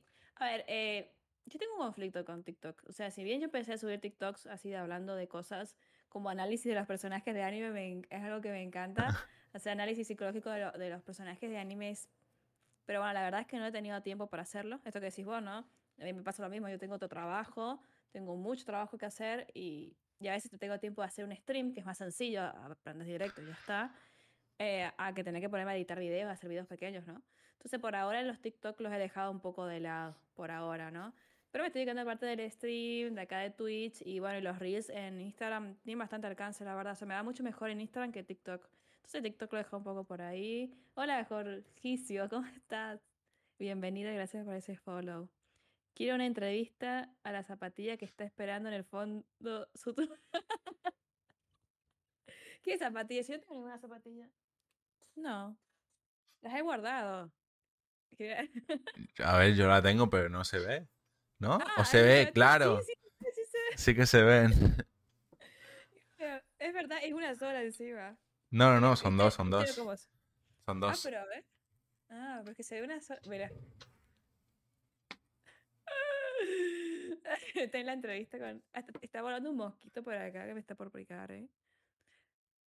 Bueno, como verás, viste en, en los detalles que se fijan. Estamos hablando y se está fijando en las zapatillas. Bueno, ya si fijan ahí en la gama hay ropa también, pero bueno. Claro, es- es- por eso yo trato de cortar el, la imagen de mi cámara, porque si no empiezan, ¿y qué tenés allá atrás? ¿Y por qué tenés eso? Digo, porque sí. Son súper detallistas, ¿eh? Anda un mosquito, te juro, volando alrededor mío que yo creo que me está queriendo picar. Bueno, ya si quieres me aparto y que, que miren la estantería, pero... Claro, ahí está. Si quieren hacer una pregunta a la estantería también, es válida. ¿Cuándo vuelve el perrito del micro? Uy, es verdad, está acá al costado. Gracias. Oye, yo también tengo mi mascota, está ahí. ¿A dónde? A ver.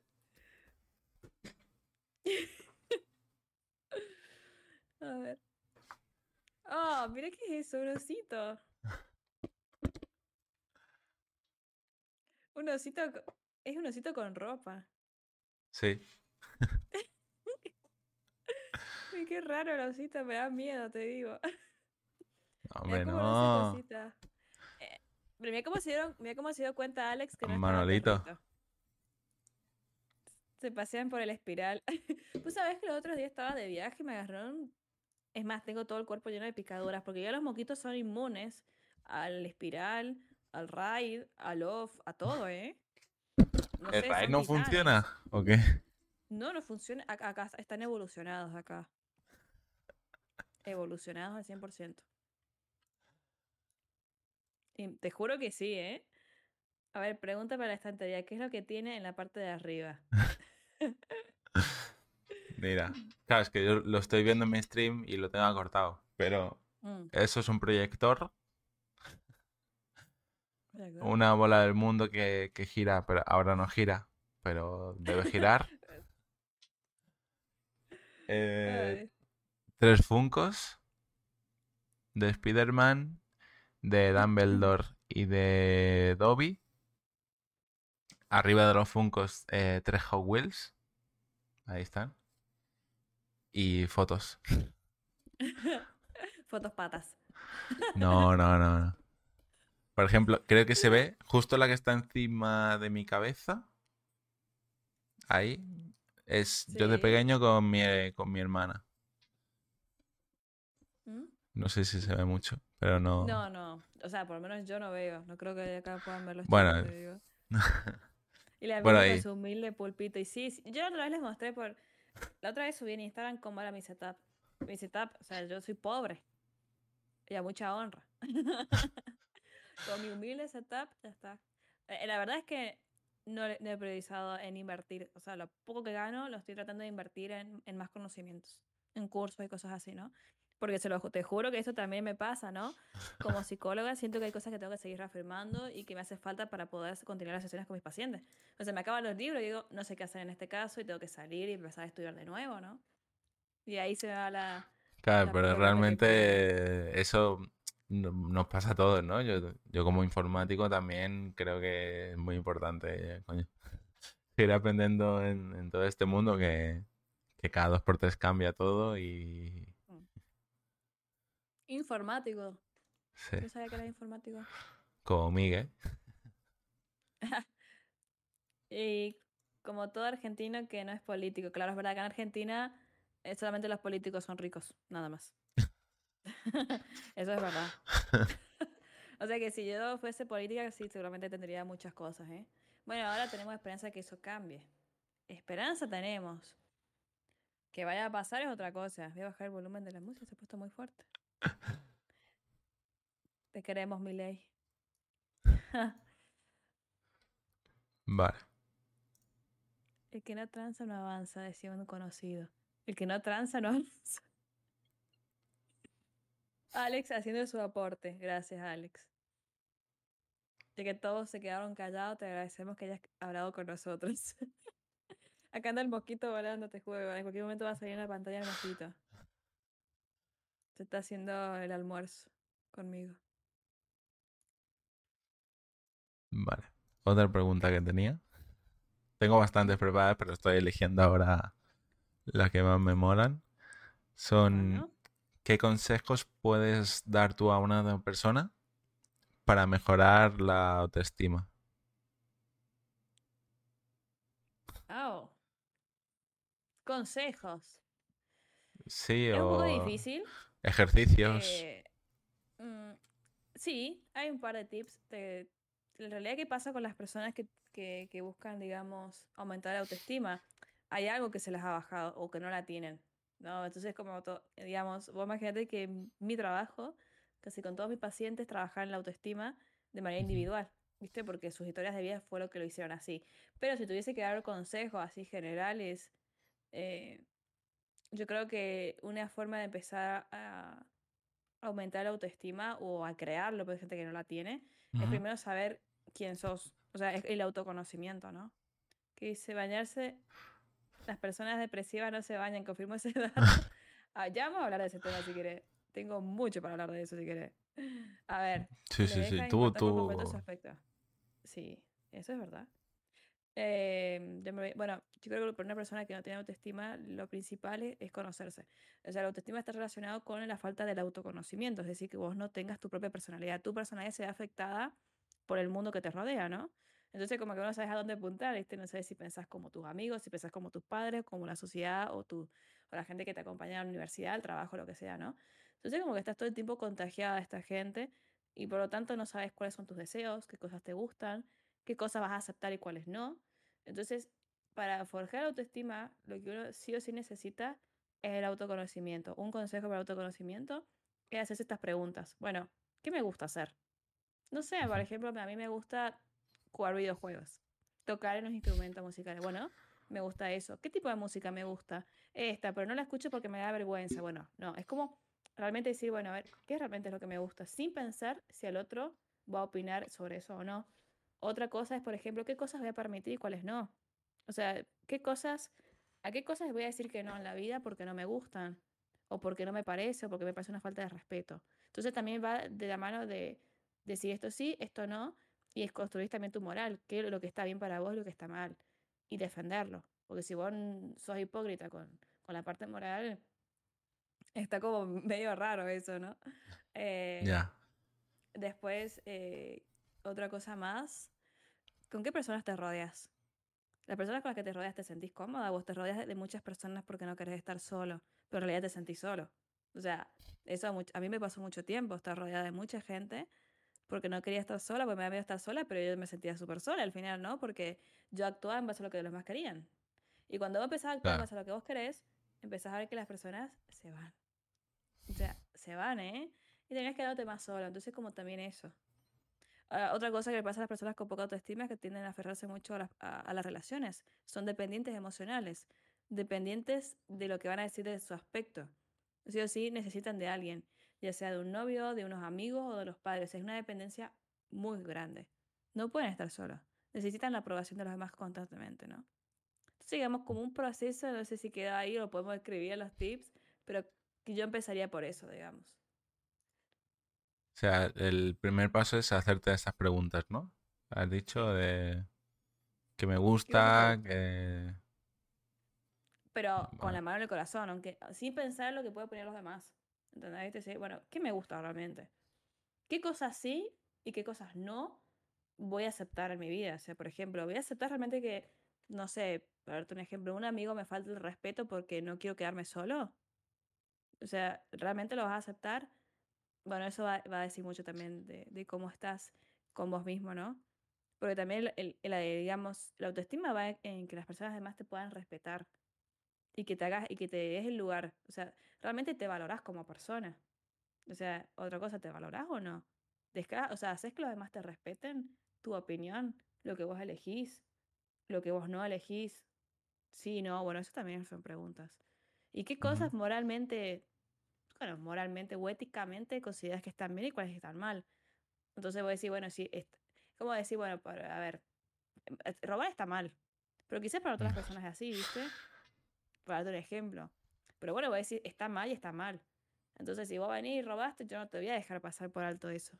Entonces, como también defender lo que vos, la posición en la que estás. Pero ese sería como el comienzo del autoconocimiento, que yo lo experimenté así.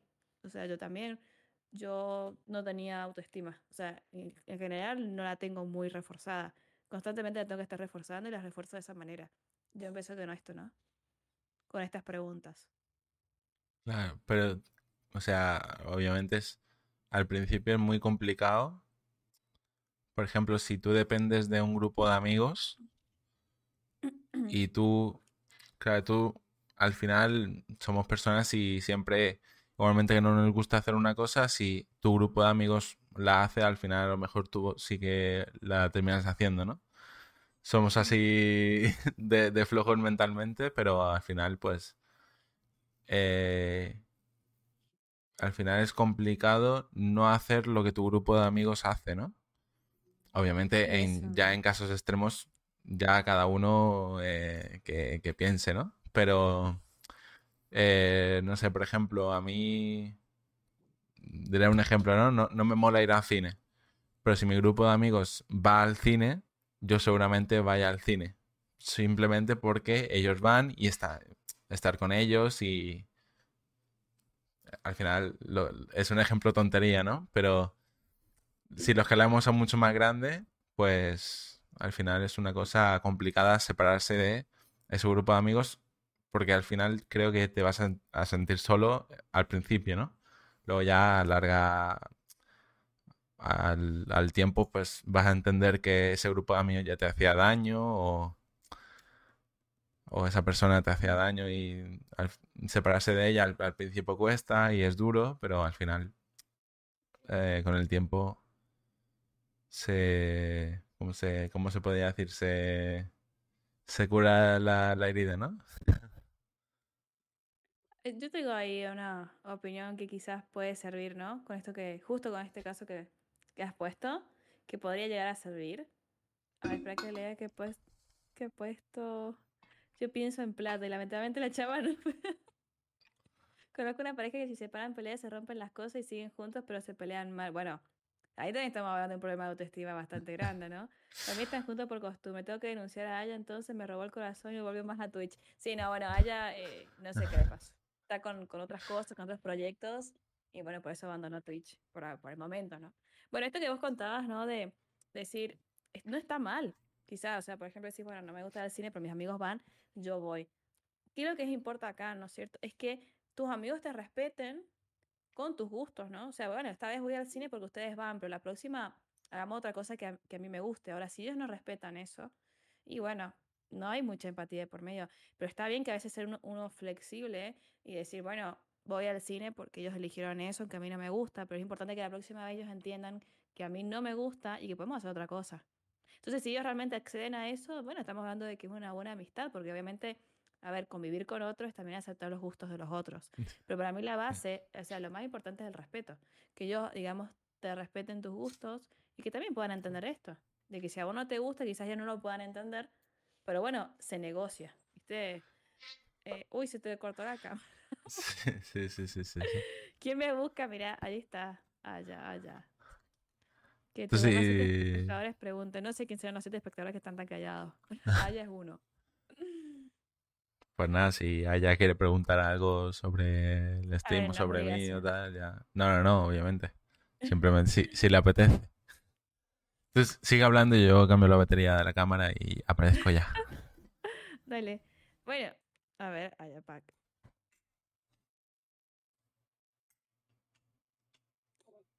Vale, Está muy bien. Dedicándole tiempo a la familia está muy bien.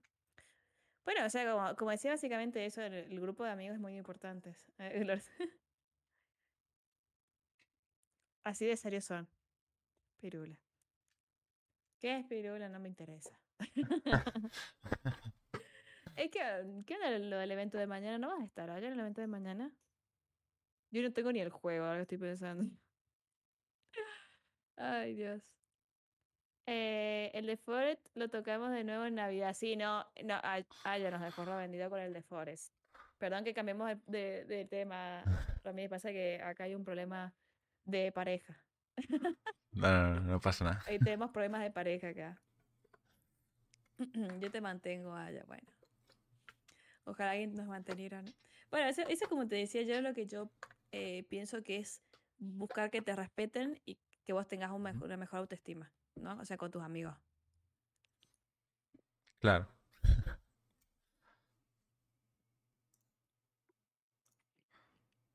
Y que es muy caro el juego, no me digas. Yo voy a fijar después de... ya después de ver qué onda. Eh, mi sugar daddy. Eh, así que bueno, no sé si tenés otra pregunta, pero no sé si quedó clara la, pre- la pregunta que hiciste con respecto a la autoestima, más o menos. Ujú. Si eso se a ver, si vos tenés un problema de autoestima, lo aconsejable es que vaya, vayan a un psicólogo, ¿no? Porque se trabaja de fondo con tu personalidad, con tus vivencias, y, y realmente los resultados son muy buenos cuando trabajas autoestima con un psicólogo. Pero bueno, para ir empezando, o sea, yo mi autoestima trabajé con un psicólogo, o sea, con mi psicóloga, digamos, ¿no? Con Sí. ella trabajé la autoestima y yo me di cuenta que mis cambios de autoestima vinieron con todos estos interrogatorios, esos que te di- todas estas preguntas que yo me hacía a mí misma, ¿no? Y empezaba a defender lo que a mí me gustaba y eso me llevó a perder muchos amigos, sinceramente.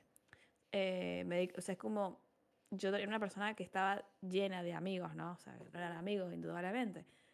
Y perderlos, y perderlas, en general, perderlos y perderlas por varias mujeres, eh, me fue bastante difícil. Pero bueno, a cambio eh, encontré lo que es la paz, la tranquilidad de estar conmigo misma y de tener gente que realmente me quiera con mis cosas. Son menos, pero valen mucho. Así que, y bueno, y esto también conocer, conocí mucha gente del mundo del stream. Yo con ella Ujú. somos súper amigos.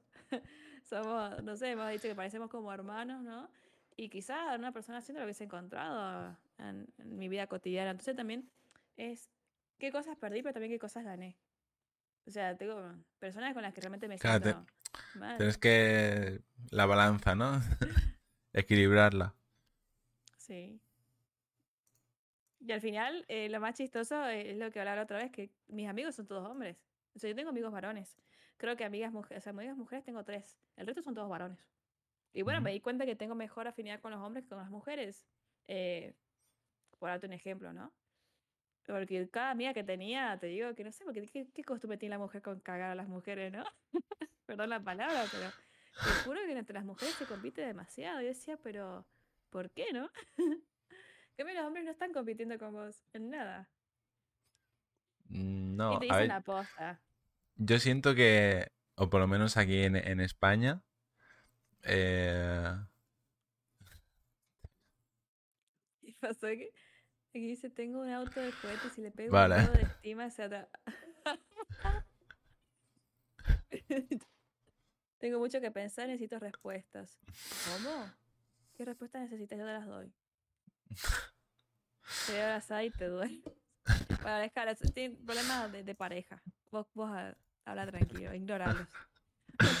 Sí, o sea, lo, que tú decías es que las mujeres se, se, se putean entre sí, ¿no? Digamos, es que, eh, no sé cómo se, se- Bueno, se cagan, ¿no? Has dicho. Se putean aquí, se dice así. Sí, acá eh, cagarse en alguien es como decir, bueno, te, Sí, te paso por arriba y no me importa nada. Eh, algo así, ¿viste? sí, Putazo, Pues- acá putazo es otra cosa, pero bueno. también. Pero eh, lo que te digo aquí, por lo menos en España, siento que entre, entre nosotros, ¿no? Entre hombres, eh, no- es muy diferente. Aquí, o sea, siento que obviamente siempre hay excepciones, ¿no? Pero la mayoría de, de hombres, sí, el típico meme que puedes ver en internet que mm, se, se cruzan tres días por la calle y ya son amigos, e- eso es así, ¿eh? Ah, bueno, acá en Argentina también, ¿eh? O sea, entre los hombres, no entre mujeres. Claro. Eso también pasa acá. Bueno, acá en Argentina la gente es muy sociable. Muy, muy, muy sociable. Eso sí, ¿eh? Luego me pides, me pides una foto con un amigo que hace seis años que conozco y no hay foto, ¿eh? No hay ninguna. Me pasa. Es como que, es como que con la gente que, que más cosas compartís, es como que necesitas, no necesitas fotos. Yo cuando me junto con, con mi amiga del alma, no nos sacamos ninguna foto. Porque es como nos ponemos al día a otra cosa y no nos ponemos a pensar, che, nos saquemos una foto, ¿para qué? Para compartirla con, con las demás personas. Claro. Eso, eso también fue algo que yo comenté la otra vez, que a mí me cuesta mucho las redes sociales, porque a mí me gusta mucho la privacidad. Y como que desde que entré en el mundo del stream sentí como que eso no lo podía tener. Así que separé. Tengo dos Instagram. Tengo un Instagram del mundo de, de stream y tengo un Instagram totalmente personal y profesional en la parte de psicología. Pero me costaba mucho eso, ¿no? Ah, yo- a ver, yo tengo dos simplemente porque realmente me cuesta admitir así en, con, con mis amigos y tal y con mi familia que, que, que hago stream realmente y que hago estas cosas. Entiendo. Eh, ahora, obviamente, a ver, mis padres están aquí al lado, ¿sabes? A, a lo mejor me escuchan y tal, pero... eh, y ellos saben que, que hago esto realmente. Mi- realmente mi padre ve el podcast. Pero... Bueno, qué lindo eh, es igual que, que, que lo vean por mis papás. Ni les importa realmente lo que estoy haciendo. Digo, no. Ya, a ver, yo, eh, eso sí, o sea, yo le pedí, yo soy bastante, eh, ¿cómo se llama? O sea, no, no te diría antisocial, pero me cuesta bastante mm, abrirme enseguida, ¿no? O sea, a la gente y, y tal. O sea, soy, soy bastante cerrado y ya una vez mm, conozco a la gente ya, ya, está, ¿sabes? Pero al principio sí que soy bastante eh, así. Y la gente que me conoce, eh, es verdad que lo dice que, que- que en internet no me pasa, ¿sabes? No es lo mismo. Eh, soy una persona totalmente diferente conociendo a alguien por internet que conociendo a alguien en persona. Al principio. Eh, por internet no, no me pasa. y Yo, yo soy una persona que en, en- diariamente soy bastante callado, no hablo mucho porque me gusta más escuchar que hablar. Eh, pero claro, en, en- en- internet no puedes, no puedes, no puedes hacer eso, ¿sabes? Porque tú estás haciendo directo y no te puedes quedar callado. Entonces, pero sí, no sé, no, es que tampoco me gusta decir que soy dos personas diferentes, tampoco, porque soy la misma persona. Me, o sea, me, me siento la misma y soy la misma en internet como fuera. Pero No, sí, igual, es- sí, esa en realidad es, es lo que uno, a ver, no es que dejamos de ser lo que somos, sino también es depende, eh, a ver, qué faceta mostramos nosotros de acuerdo a la, a la, a la situación en la que nos encontremos, ¿no? Esto que te decía yo, a ver, yo acá soy una persona, en mi vida soy más o menos parecida a lo que soy acá en stream, yo realmente en stream no vendo nada, yo soy, así como soy en stream, soy en la, en la vida real, sí, es verdad que la- en la parte de, de mi trabajo profesional como psicóloga, esto que te decía yo, o sea, la gente me ve y piensa que yo no tengo problema o que soy una persona sumamente feliz y, y no es así, ¿viste? Entonces como, bueno, es un poco lo que uno elige mostrar de acuerdo al público que se encuentra y no me parece mal. O sea, creo que hay que saber Claro. eso, dónde vamos a mostrarnos como somos y en qué lugar no debemos mostrarnos totalmente como somos porque está de por medio la profesión o cosas así, ¿no? Claro, o sea, también es lo que tú decías, ¿no? Que sientes que tú, tú sentías... que me rías, es que te lo ponen esto, mira, se le Ya, pone ya, el micrófono a Alexa. Ay, Dios mío. Pero sí, ¿se me corta o algo? No, Eh, no, pero no sé, pero dice que se, que se cae. Parece que Ah. se- como que está pesado Ah. y se cae. Sí, sí, sí, sí, sí. Claro, porque es este, este el brazo este no es para este micrófono, entonces... El brazo está como muy pesado, ¿no es cierto? Sí. Entonces a veces que sale de mu- Un arbolito de Navidad. Yo tengo un arbolito, ya después lo voy a poner. Ahora sí te contanos lo que estabas diciendo. ¿Qué contaba? Eh, ¿qué ¿Te estaba perdí? No, te interrumpí. Viste, Alex, hiciste que se le bugueara el, cere- el cerebro con lo del micrófono. Se le cae. Yo no me había dado cuenta, te juro, me se le cayó. caía el micrófono. Eh, Bueno, está- estamos hablando, estamos hablando de, de ser, ¿no? O sea, de, de que no son personas diferentes. Ah, sí, eso te Ah, quería decir. Ahí me acordé, yo también. Sí, sí, sí. olvidado lo que había dicho, te juro. Tú has, has dicho antes que cuando empezaste en Twitch y tal, como que tú sentiste que per- perdiste la privacidad. Pero claro, eso, ¿en qué sentido? Porque yo creo que privacidad tengo mucha en, mi vida personal, porque hay, hay cosas que yo no quiero contar de mi, de, mi vida personal, ¿no? Al final, no me siento así porque yo sé, sé dividir mi, mi- mi vida personal con Twitch, al final. Eh, ahora me da curiosidad el por qué te sientes que no tienes privacidad, porque yo creo que esto es una cosa de cada persona, lo que cuenta en internet y lo que no cuenta, ¿no? No creo que va, no creo que vaya por ese lado de lo que uno cuenta o no, sino por lo que uno tiene que mostrar, ¿no? Esto a veces de, bueno, de, de Twitch, eh, que eh, perdón, Twitch no, en Instagram trato de ser bastante activa, porque eso me ha traído más eh, beneficio, ¿no? O sea, a ver, si vos en tus redes sociales no sos activo, es muy difícil que te vaya bien en toda esta parte como Sí. O sea, hay que serlo sincero, hay que serlo sincero. hay que ser sincera, quise decir. Eh, entonces, para mí, por ejemplo, en Instagram, estar como permanentemente publicando, no no sé si lo que yo hago, ¿no? Pero bueno, cosas para, eh, o sea, generar lo que es este feedback con las personas, creo que es Ujú. muy importante. O sea, yo creo que o, o el día de hoy, las personas que tengo en Twitch, no todas, pero la- en su gran mayoría han venido acá por mi contenido en las redes sociales, por Instagram, viste esto que te comen- comentaba antes. ¿Qué, qué me pasa a mí? Que si, incluso a veces digo, bueno, últimamente no, pero subir fotos personales también atrae más gente. Pero dicen, bueno, a ver cómo es esta persona, bueno, es así, así, bueno, y cómo, se- cómo está vinculado con su personalidad. O sea, realmente la- los demás tienen curiosidad de saber cómo sos. Yo, esto me pasó, pero a mí no me gusta mucho streamear con cámara, pero realmente Ujú. la cantidad de views se me baja mucho cuando no tengo la cámara, ¿no? Porque quieren verte realmente, o sea, no, no, de- independientemente del físico que tengas, ¿no? O sea, a ver, eh, Sí, pero verte. claro, es que da curiosidad cuando tú... Y realmente sí que es verdad que cuando tú estás explorando en Twitch, cual- Mm. cualquier cosa, cualquier categoría, te llama más la atención y te fijas antes en los directos que tienen cámara que los que no tienen. Claro. Es, un- claro, es una cosa ya... mm, cosa de- de llamar la atención, ¿no?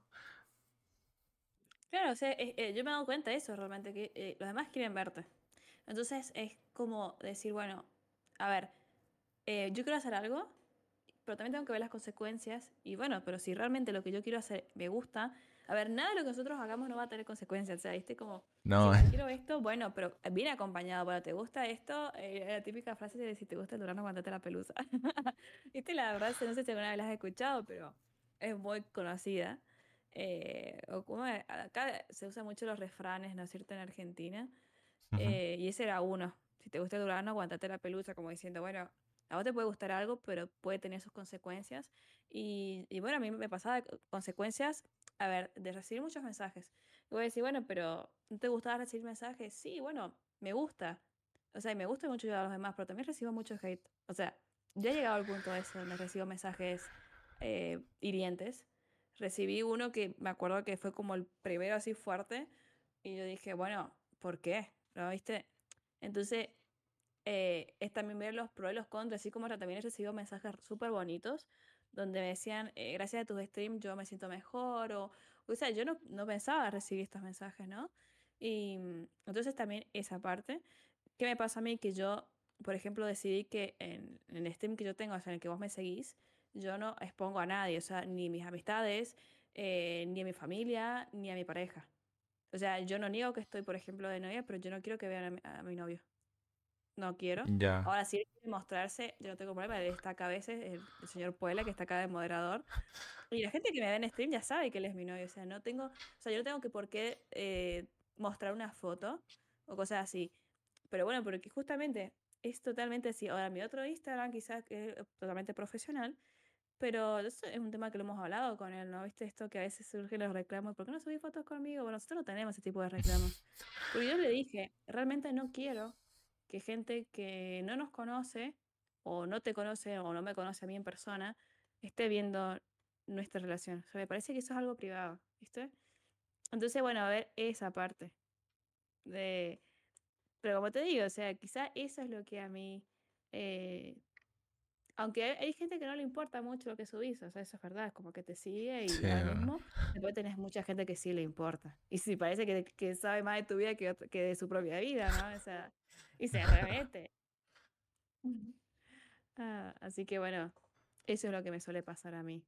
Eh, me ha pasado de sentirme hasta incluso más después. Te digo, bueno, subo una foto y me recibo mensajes así como un poco. Y yo no. A ver, viste, decís, bueno, pero ¿por qué? Viste, O cosas sea, así, ¿no? La, la exposición como mujer, diría yo, ¿no? vale. Eso iba a Mm, decir. Sí, porque viste, o sea, recibí mensajes que, que nada que ver.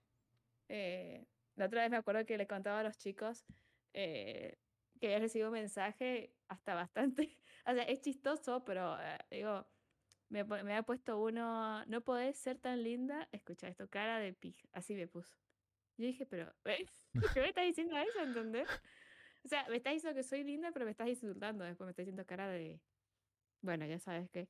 Sí. Y yo me quedé como, ¿qué, qué tipo de mensajes son esos, viste? Eh, no sé. Igual te digo que son más los mensajes buenos que recibo que los malos.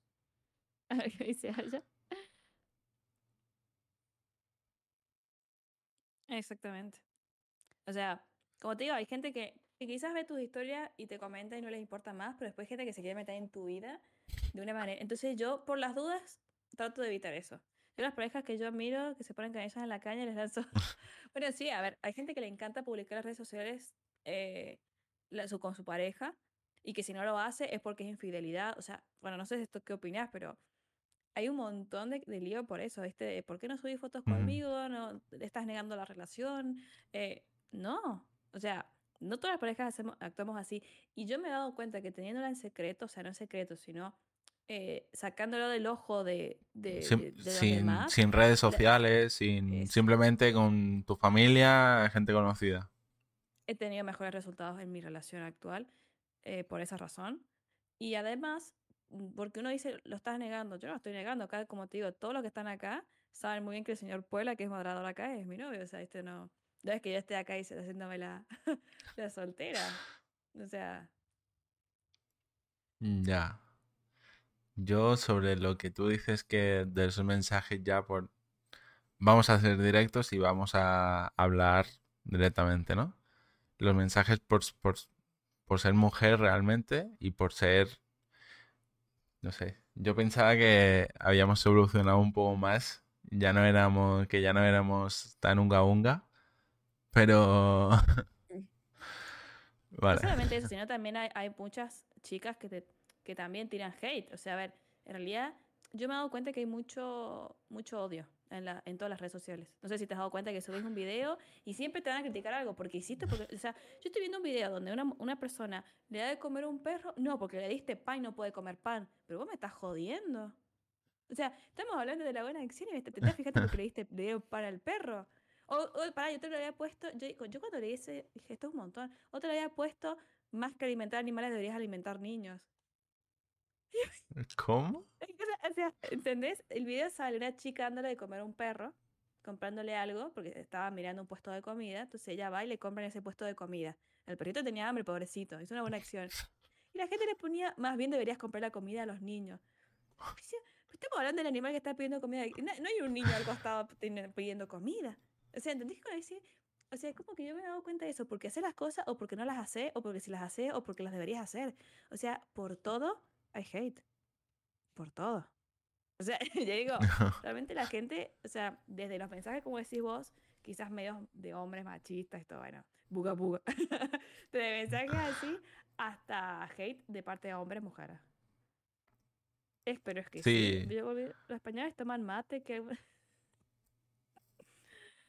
Ay, no, perdona, que cuando están preguntando eso. A ver, entiendo que algunos sí que tomará, ¿no? Pero la verdad es que nunca lo he probado, pero me, me da curiosidad. Sí, generalmente los españoles que toman mate son los que tienen amigos argentinos. O sea, como que son los que preparan bien y les enseñan. Porque también hay que ver eso, de preparar un rico mate. Porque si, el mate, si no está bien preparado, es horrible el mate. Es muy feo. Tiene que estar bien preparado. La en la mañana, delicia, sí, la verdad que sí. Así que bueno, viste, a, a ver, pasa eso, que yo veo mucho hate.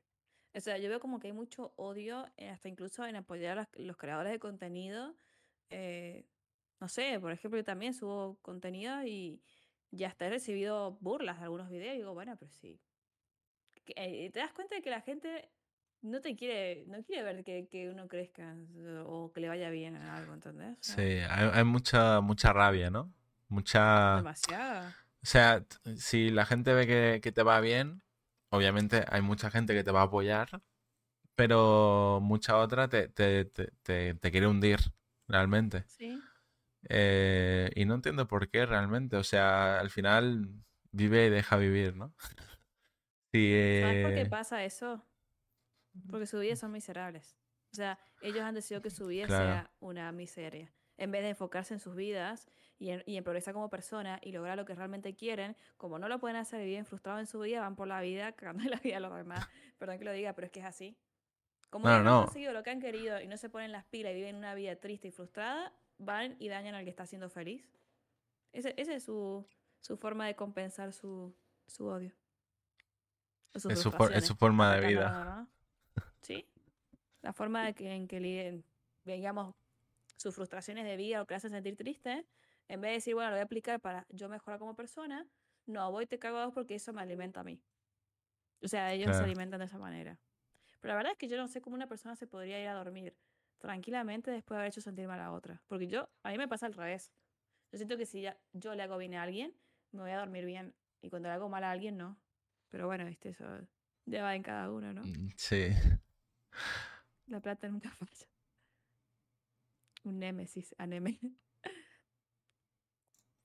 Claro, o sea, y ya ha llevado lo, que tú dices, claro, yo estoy muy de acuerdo en lo que tú dices de, de que esa gente que, que te quiere hundir es porque su vida es una mierda, ¿no? Y ya, hablamos, hablamos a saco. Eh, aquí, no, aquí, aquí, no, aquí no hay censura ni, ni nada. Aquí Em, pero entonces, ¿crees, eso es duro, ¿eh? La pregunta, ¿crees que las personas que... Espérate, estoy intentando formular la pregunta bien. la pregunta, sí, no hay problema.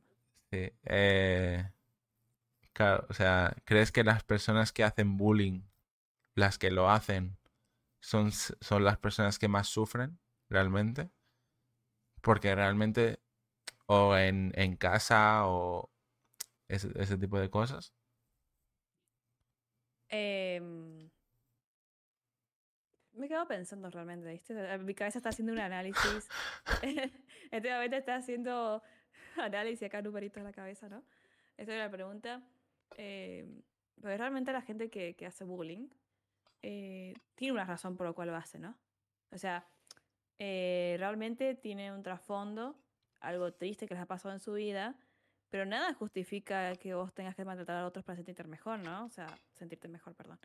Nada lo justifica. Eh, pero entonces ahí viene, ahí viene el dilema de la sociedad de hoy en día, ¿no? Porque vos puedes haber tenido una vida, a ver, todos tenemos nuestros problemas en nuestra vida, pero nosotros decidimos cómo actuar con esas cosas. Si vamos a actuar mejor, si vamos a ayudar al otro, o si simplemente sabemos que tenemos problemas, los tomamos, nos hacemos cargo, pero no vamos y le hacemos daño a la otra persona.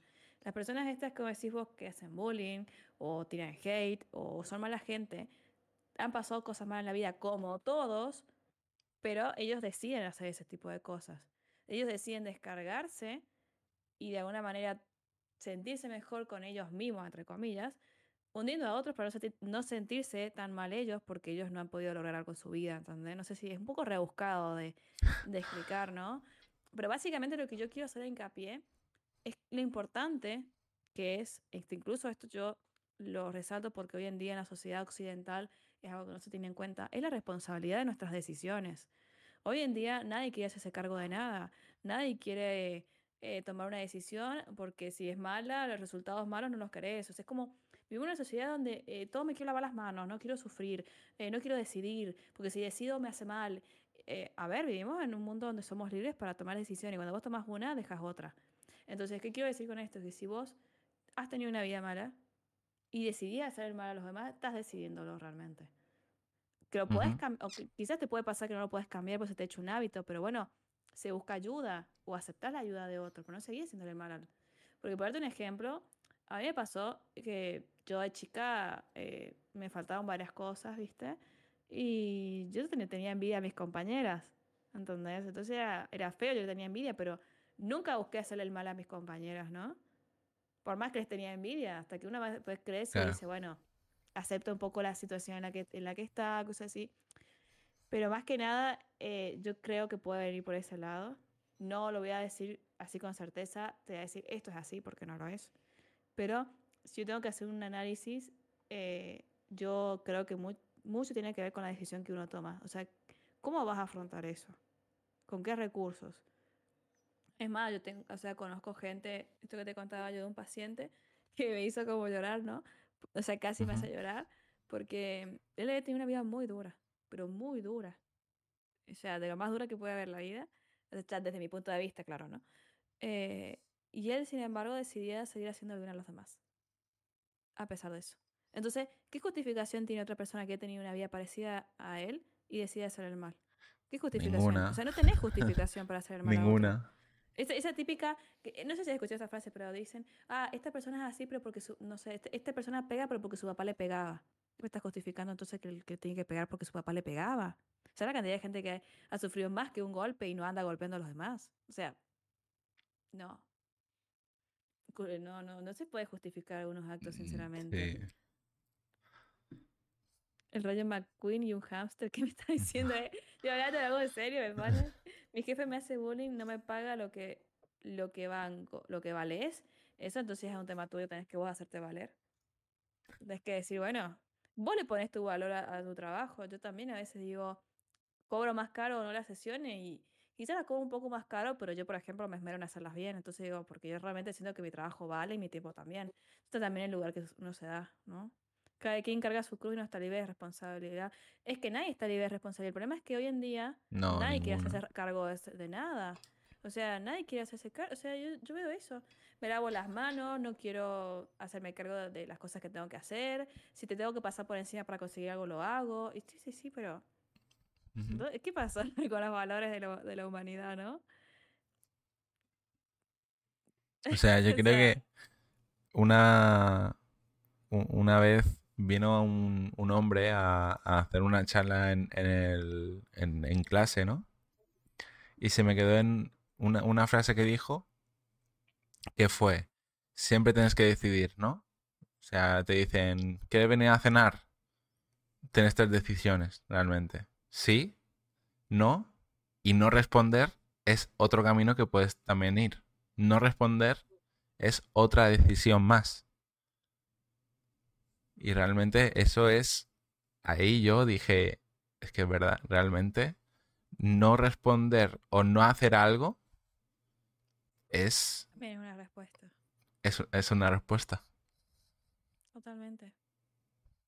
Y nadie quiere hacerse cargo. Es como decir, bueno, tomé. A ver, espérame un segundo.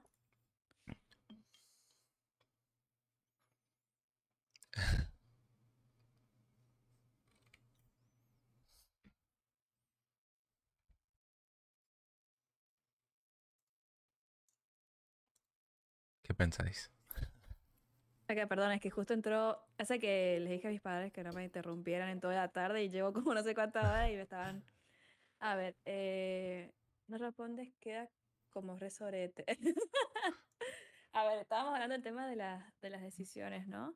Sí, Esto que decías vos, cuando no respondes también es una respuesta, porque también creo que va de la mano esto, como te decía yo, de, de, de- de no hacerse cargo, ¿no? Yo Ujú. eh, que he notado que, por ejemplo, hay pacientes que vienen y me dicen, y me siento mal porque no sé qué hacer con esto, y yo, y es como que yo me he dado, dado cuenta de que se sienten mal porque no toman decisiones, ¿no? O sea, te sentís mal con la situación en la que te encontrás de tu vida, no te sentís conforme, pero no, haces nada para cambiarla, ¿entendés? Entonces también eso es una respuesta. ¿Por qué no tomas una... O sea, y no, pues si tomas esa decisión sé que voy a sufrir. O sea, ¿qué ha pasado para que la sociedad no quiera sufrir? O sea, si es parte hasta de los niños del crecimiento, ¿entendés? En los chiquitos que también tienen que, viste, que te dicen que a los niños hay que hacer que se frustran a veces para entender lo que es perder algo. eh, porque eso también es lo que te fortalece. O sea, nosotros aprendemos con los grandes cambios en la vida, nuestras decisiones y las cosas que nos duelen. Si no, nosotros no cambiamos. No sé si te, has- final, cuenta que uno crece con, con los desafíos de la vida. claro, yo creo que al final eh, decidir es una cosa que, que desde pequeños tienen que, que, que- que enseñarnos, ¿no? Porque al final la persona que, que decide por ti no siempre va a estar ahí toda la vida. Al final tienes que em- eh, aprender a, a decidir Totalmente. y aprender a aprender también. Sí. Y además porque eso va a ser lo que va a dar tus resultados en la vida. Si me dejas en visto, sabes cómo te busco a tu casa y te pregunto, ¿vas o no? Bueno, eso también es una... O sea, si te- no te estás respondiendo, como decía Ramírez, es una respuesta. No te quiere ver. ¿Para qué para Claro, ¿para qué vas a ir a su casa a preguntarle si va o no va? Si no, si no te contesta, pues no te quiere ver. O sea, ya está. O sea, está bien que no nunca va a ser tan exacto, ¿no? Una respuesta siempre está teñida de muchas cosas. Quizás la persona no te va a ver, pero no porque no te quiera ver, quizás está pasando otras cosas. Bueno, eso ya, eso ya es otro tema aparte. Pero tú decías vos, digamos, de eh, las decisiones las toman nuestros padres cuando somos pequeños a veces, pero también nuestras decisiones son las que definen nuestra vida. O sea, ¿cuántas veces mm, yo, por ejemplo, hace un- unos pocos meses perdía ya a mis abuelos, porque estaban muy viejitos, ¿no? Y ellos se arrepentían toda la vida de las cosas que habían hecho. Y es como que yo les decía, bueno, pero al final nadie te obligó a, a- a decidir. Hay cosas que, bueno, sí, no te quedan otras y tenés que hacerlas, pero aún así se, puedes seguir tomando decisiones, con, o sea, con respecto a tu camino y la vida que seguís. Entonces, a ver, ¿te arrepentís realmente? Es muy importante eso. Porque te estás arrepintiendo de decisiones que estás tomando, entonces deberías tomar otras. Y después de que las tomas, yo creo que no está bueno arrepentirse, está bueno pensar, bueno, decir, eh, ¿por qué tomé esta decisión? Bueno, no me hizo bien, ¿qué puedo cambiar? La próxima vez la tomaré diferente. Pero no vivir con la culpa en el pasado. Estoy cuánta gente que se queda en el pasado diciendo, esta, esta es una frase que yo odio, te juro, que dicen, "Ah, es que si yo hubiese hecho esto, capaz que hubiese pasado esto. No existe eso, nunca pasó ni va a pasar porque no pasó. O sea, no existe el que hubiese pasado. ¿Entendés? Eh, La vida no es un videojuego, no puedes ir atrás. Ya está. Claro, está o sea, pasado. Pero vos sabés que se escucha mucho, o sea, mucho, mucho esto. Sí, sí, es sí, que sí, yo sí, si sí. hubiese hecho esto, quizás hubiese pasado. No, no existe eso en ningún mundo. Quizás en un mundo paralelo, no lo sé, la verdad. Pero no existe. O sea, pasó lo que pasó porque vos tomaste esta decisión. ¿Qué hubiese pasado? No existe. Porque podrían haber pasado un millón de cosas.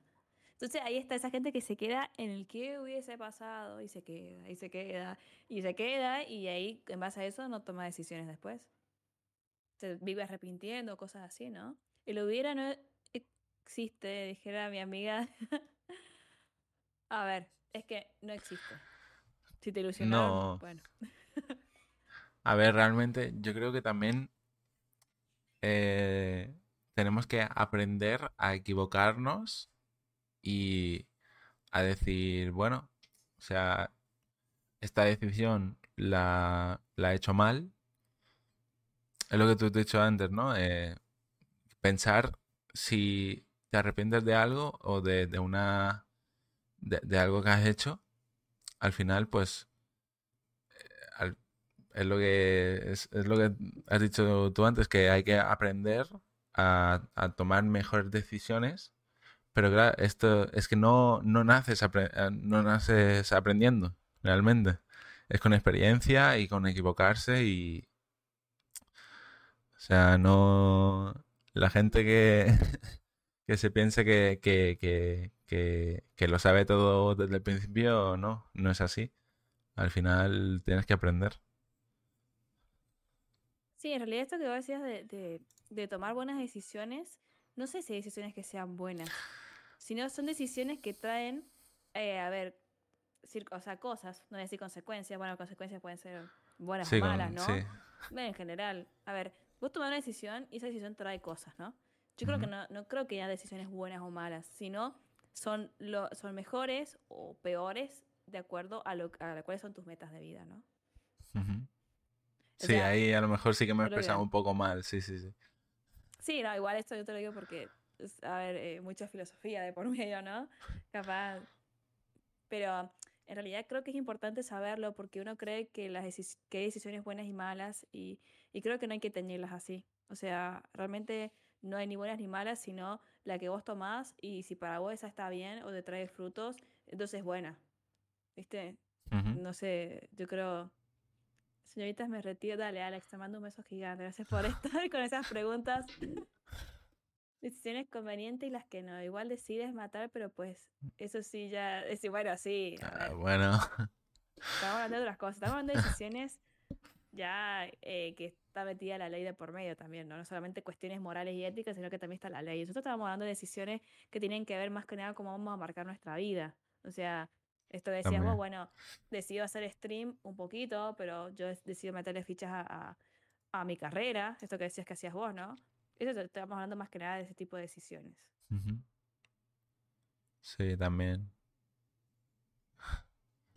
Bueno, si quieres, tengo un, un par de preguntas más si, si tienes tiempo y tal. Tú, si, si te tienes que ir o no tienes tiempo, dime y cortamos y... No, yo puedo estar, a ver, 15 minutos o 20 minutos más seguro, así que tranqui. Vale. Además está bueno, o sea, nunca tengo conversaciones así. Me termino enganchando, yo podría pasar horas hablando, te digo la verdad.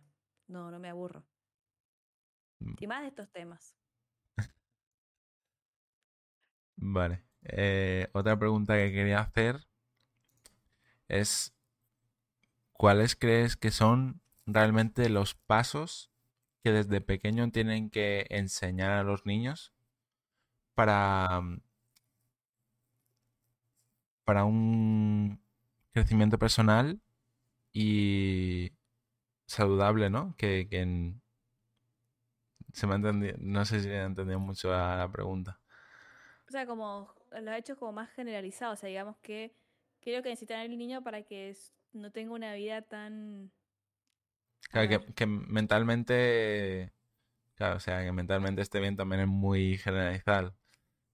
No, pero sí te Eh, entiendo. Decir, como, a ver, ¿qué, qué podemos darle a los chicos para que eh, se pueda evitar lo que está pasando hoy? Digamos, tanto a veces estos sentimientos de frustraciones, de bullying, esto que te comentaba, ¿no?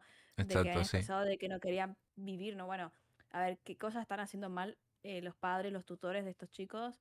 Eh, yo creo que principalmente, algo que yo siempre eh, hablaba con mis colegas de psicología, es que hablábamos que realmente era importante que los padres, antes de ser padres, o si ya van a ser padres porque, bueno, se, se clavaron, como se diría acá, ¿no? Qué importante es buscar información y ayuda desde la parte de psicología o, o en ese ámbito porque hay muchas cosas que no saben. Eso que te dicen, no, no nacemos sabiendo ser padre, eso es verdad. Y que se aprende con la experiencia es verdad, pero qué bueno sería si tuviesen más información sobre cómo cuidar a un chico.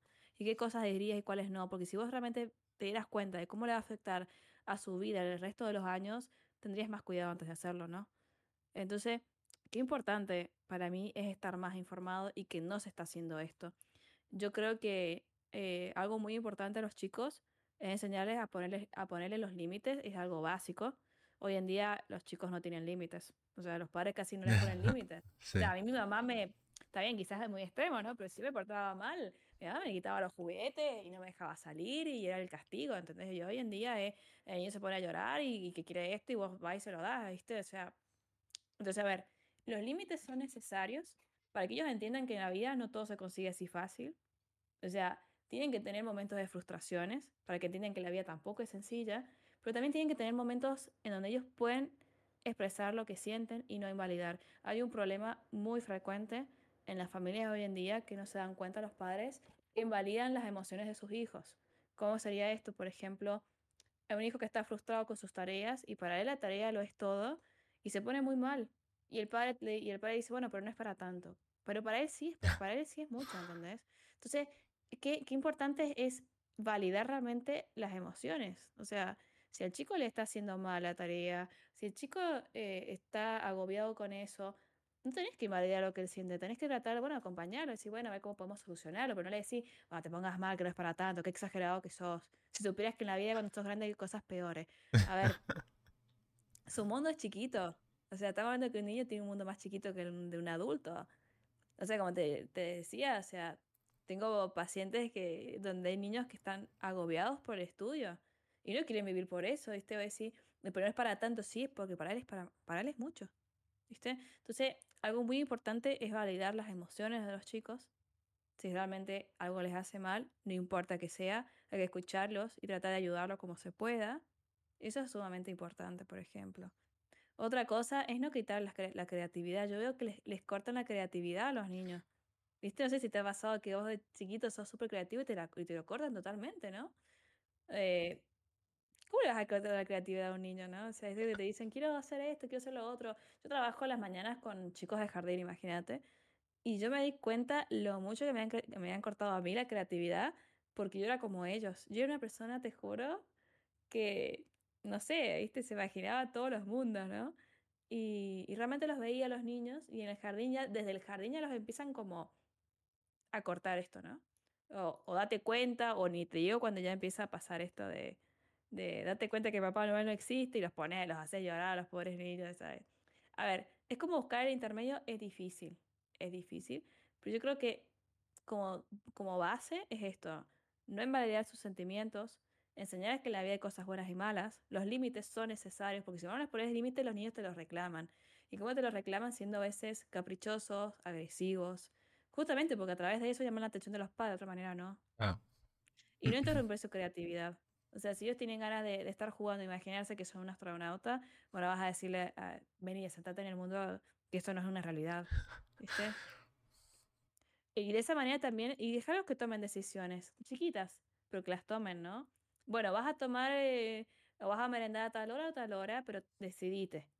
No importa qué horario elijas, pero elegirlo y respetarlo. Eso también sería una forma también de, de también ya desde chiquito inculcarles lo que es la decisión. Porque uh -huh. pasa mucho que a veces los padres vienen y te dicen, no, a esta hora se come y punto, y vos comés a esta hora. Eh, bueno, quizás él quiere comer más tarde o más temprano, pero bueno, si lo decide, hay una consecuencia. Si comes más temprano, quizás tengas que comer solo o comer en tu pieza, o comes con todos nosotros, ¿viste? Entonces es como, no sé si se entiende, le das la oportunidad de decidir, Claro. pero al mismo tiempo le estás poniendo un límite. No lo dejas como libre, ¿no? Esto ayuda todo mi Twitch está lleno de furros. Nada, estoy, estoy leyendo toda la cosa que han puesto, pero eso tienes mucha razón cuando mi madre llegó a ser, a ver, para. Dale, allá nos vemos. Que te vaya bien. Ahí dice Taco, eso tiene mucha razón. Cuando mi madre llega a hacer menos los sentimientos de mis hermanos, siempre le pongo un límite. Está bien que los regañe, pero prefiero que, los sentimientos que en lo sentimental no se meta o mis manos lo vean mal a ella. Prefiero, prefiero que sí, perdón, es que no lo leo bien, tengo los lentes. Prefiero que si no Ah, tiene esa no. sensibilidad de hablar sobre sentimientos, prefiero que ni hable directamente para evitar problemas. Hola Wolf, ¿cómo estás? Te has perdido de un montón, te digo. De un Sí, montón, llevamos dos horas y media casi hablando. Pero todavía seguimos un poquito. Bueno, Sí. viste, esto, esto que decís vos, Taco, que nos dice Taco, es muy importante. Eh, ah, vivimos en una sociedad que tiende a invalidar muchos sentimientos. Incluso yo lo he hecho, más de joven, ¿no? Es ay, qué exagerado que eso, ¿cómo te vas a poner mal por eso, viste?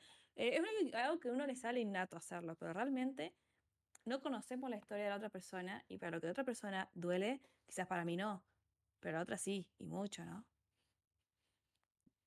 Sí, al final eh, tienes que ponerte en, en su piel, ¿no? Eh, para, para, para poder juzgar lo que él está sintiendo. Y eso es lo complicado realmente. No podemos, pero podemos tratar de, de respetar. O sea, quizás, a ver, no podemos entenderlo porque no nos pasa, pero acompañamos a la persona, ¿viste? Eh, porque como decís vos, estar en- Claro. en la piel de otra persona y está medio difícil, pero bueno, tratar de un poquito y bueno, y si no se puede acompañarlo en esto, ¿no? Sí. Pues mira, eh, te quedan 10 minutillos, ¿no? Más o menos. Sí. Ay, se cortó tu cámara. Sí. Vale. eh, ya hace mucho tiempo que no lo hago, pero lo quiero volver a hacer después de las entrevistas. Y es, ahora te doy la oportunidad de hacerme tres preguntas a mí. Ah, se cortó tu cámara. Para empezar. No sé qué pasó. ¿Qué pregunta le podemos hacer? Em, ¿Se fue Ramírez? No, no, no, estoy. Ah, digo, como no contesta, digo, capaz que se fue. Estoy, estoy, Hoy estoy. has tenido problemas con la cámara, con los auriculares, con el micrófono que se cae. Todo. De- Todo, todo. No, no, a ver, la cámara es que va por batería. ¿Sabes si la tengo que cambiar? Mm, ¿Viste? Por eso es mejor como yo que tengo todo enchufado y chao. Ahora sí, a la, a la antigua. También. ¿Sabes? Esto que preguntabas, bueno, ¿qué pregunta te haría? En, en realidad, mm, me gustaría saber por qué decidiste hacer podcast de psicología. Me llama mucha atención porque, aunque mucha gente le parece muy interesante lo que yo hago, pocos terminan concretando conmigo algún tipo de, de charla así. No sé por qué, como que la siguen postergando y me dicen, uy, quiero que esté en el canal, que hables de esto, que hables de lo otro, lo hagamos, sí, sí, y después siempre queda postergado, ¿viste? Entonces, como, ¿qué fue lo que te llevó a tomar la decisión? Y hablando de decisiones, ¿no? Y que fueras tan decidido de decir, bueno, quiero hacer este contenido, ¿no? Aunque lleve Eh, su tiempo. Claro, que bueno, dices de hacer contenido de podcast o contenido de con- contigo este podcast. claro, este, este podcast, digamos, en, en- Ujú. puntualmente. Y fue lo que te llevó a decir, bueno, quiero a- realmente hacerlo, ¿no? Porque como te digo, mucha gente me dice lo hagamos, pero al final no lo termina concretando. En tu caso dijiste lo hacemos, lo hacemos y tenías muchas ganas. Entonces, bueno, ¿qué, fue lo que te llevó a esto, no? Bueno, yo la verdad es que la, el, el cerebro humano siempre me ha, me ha intrigado, aunque bueno, pues no he ido por ese camino, pero siempre me, me ha gustado saber cosas y tenía la oportunidad de preguntarte mm, lo que yo quería saber realmente, y ya que teniéndote, conociéndote a ti y sabiendo que, que también te gustan estas cosas y em, es una profesional en esto, pues me, eso, pensé, aprovecho para hacer un podcast, pero realmente el podcast casi casi es para mí, ¿sabes? Porque yo digo que tengo mucha curiosidad en eh, y tengo muchas preguntas sobre, sobre todo este tema y, y por eso realmente me apetecía, me apetecía hacerlo. Está bueno. O sea, esto que decís, bueno, la curiosidad era, era tuya, pero a veces también se responden muchas preguntas de otras personas. O sea, eso me ha pasado un montón de veces, la verdad. Digo, bueno, estoy haciendo algo y al final no me di cuenta y terminando dan- dando un consejo a una persona y, y no me había dado cuenta, ¿no? Entonces quizás, bueno, este decido en el podcast era para mí, pero quizás a alguien también le sirvió. O a alguien que lo vea en un Sí. futuro. Mirá, o sea, siempre termina sirviendo, creo que lo que hacemos, aunque creamos que no. Algo termina. En alguien termina repercutiendo, No, eso seguro. ¿no? seguro, seguro, seguro. Seguro que alguien que lo escucha, pues le va a ayudar, eh, o algún tema que hemos hablado también tiene la curiosidad de, mm, a ver, ¿qué, qué, qué opina una profesional mm, sobre esto, ¿no? Y al final, pues, yo creo que, que, que va a ayudar a, a, a gente. Total, Igual no se tomen con- a, a pecho, lo que- porque a veces la palabra de este que decís vos, bueno, la opinión de una profesional suele tener tanto peso que a Claro. veces creen que es palabra santa lo que uno dice y no, no es así. Eso No, es algo que hay siempre me hay que decir, comparar siempre una segunda Claro. opción. A ver, puedo yo estar diciéndote algo en base a la ciencia, bueno, cosas así. Pero hay muchas cosas de las que hemos estado hablando que yo también te las he dicho en base a mis análisis, desde mis conocimientos, experiencias de vida, ¿no?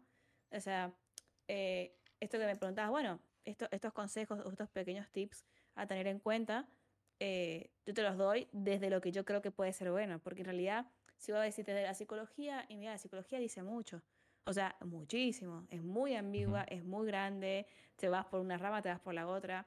Entonces, cuando voy a decir, bueno, vamos a trabajar el autoestima, por darte un ejemplo, no puedes quedarte solamente con los tips que yo te di. Entonces, viste como, eh, al profesional eh, Miri dijo esto, esto, entonces tienes razón.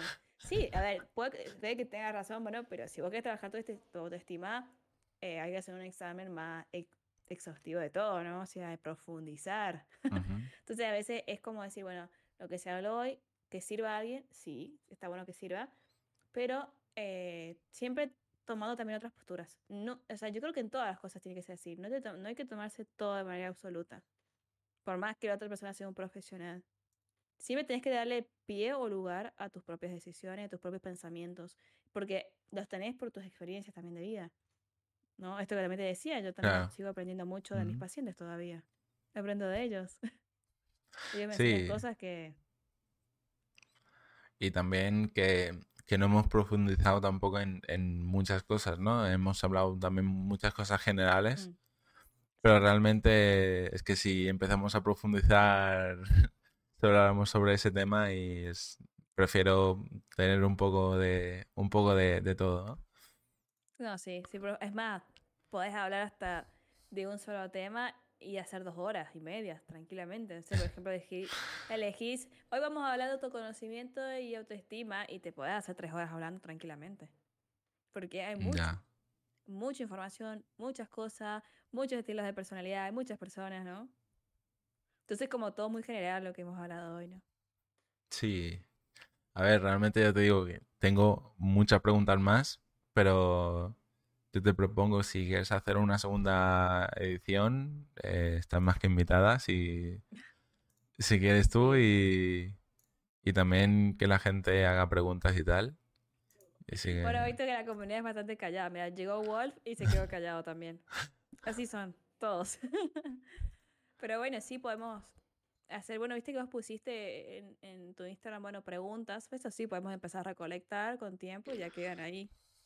Bueno, a veces uno se le olvida, ¿viste? sobre, sobre eso, solo contestó Miguel y hay una pregunta para ti de Miguel. Que quedar preguntado Miguel.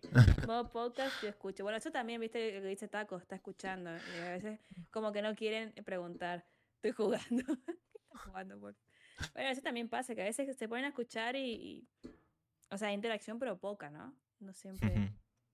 Generalmente cuando yo empiezo a hablar así, también me, pasa que todos se quedan calladitos y me escuchan. Y después cuando me quedo callada, de repente empieza a llegar todos los mensajes. Y, eh, pero ¿qué pasó acá? ¿Qué sé Bueno, la pregunta de Miguel es: cucú, cucú, cucú, cucú. Que vaya al psicólogo a decirle.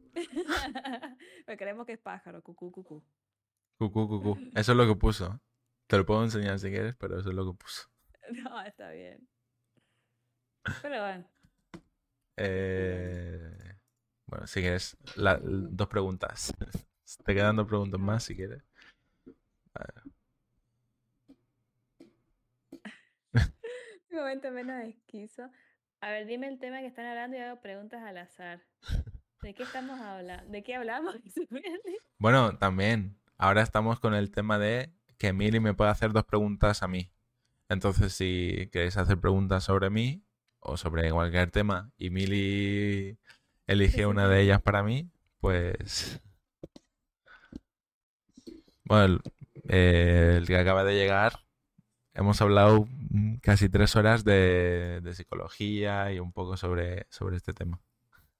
Es que hemos, hemos como pasado, vos Wolf que tuviste al principio, justo cuando llegaste, Wolf estábamos haciendo todo lo, de la pantalla todavía, ¿no?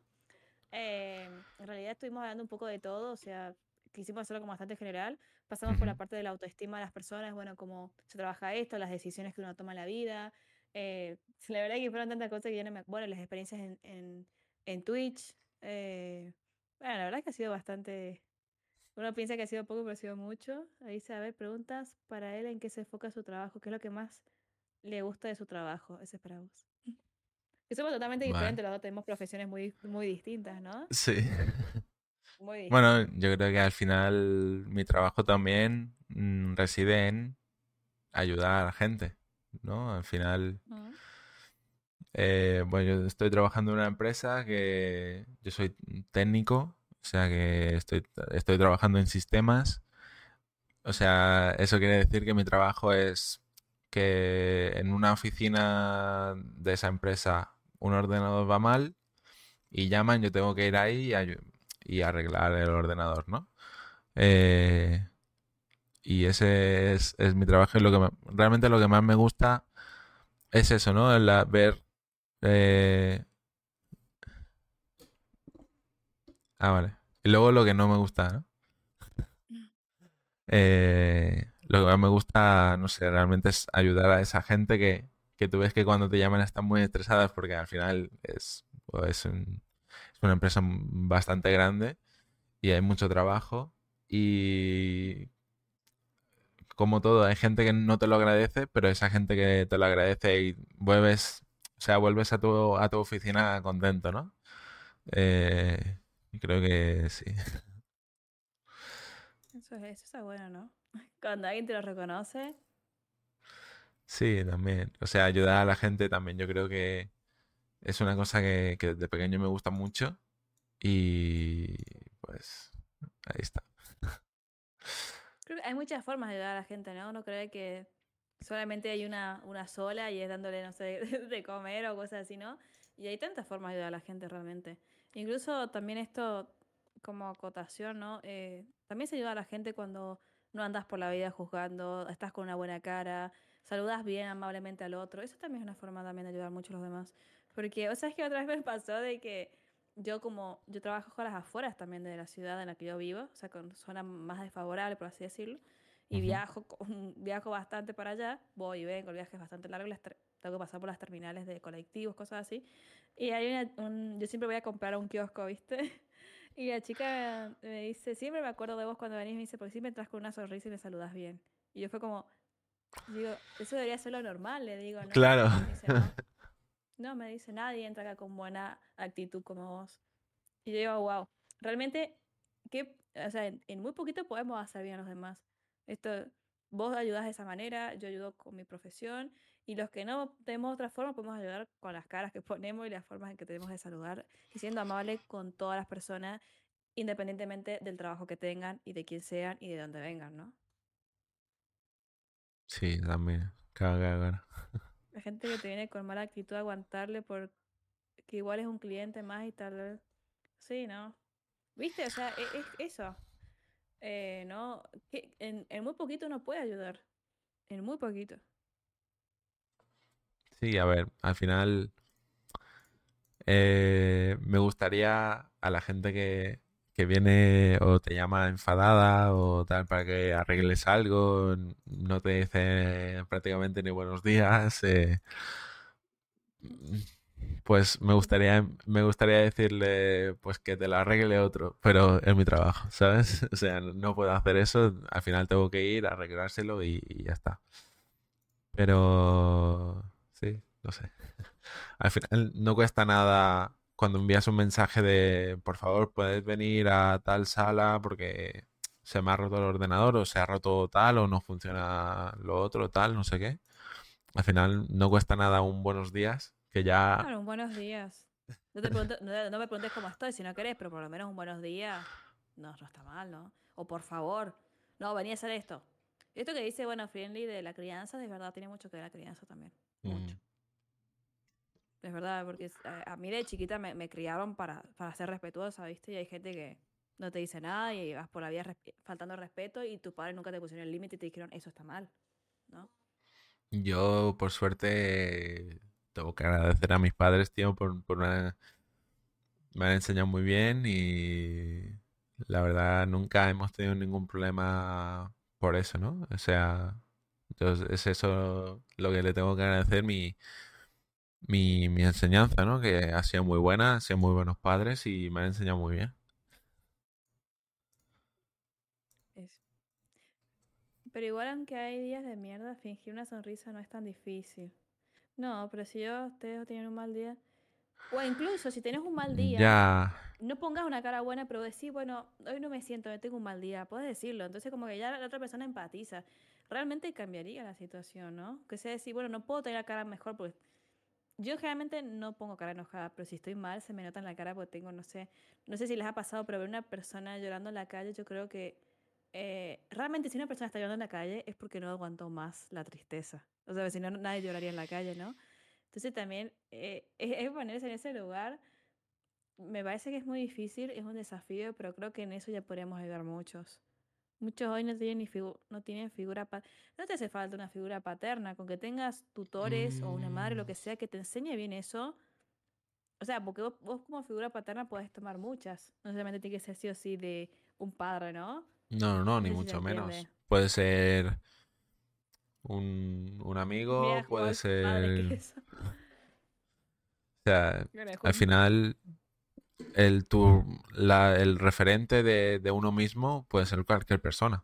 Realmente, no, no tiene que ser tus padres o que normalmente lo son, ¿no? Si son buenos padres y tal, normalmente mi referente siempre ha sido mi padre, ¿no? Al final, pero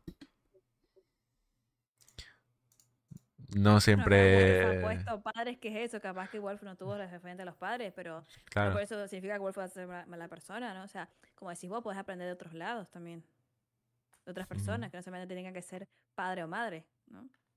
Eh, pueden ser hermanos, tíos, primos, amigos de mis padres, o sea, viste, muchos lados, ¿no? Claro, al final, mira, eso es un tema que también es un poco largo, pero al final también una figura que,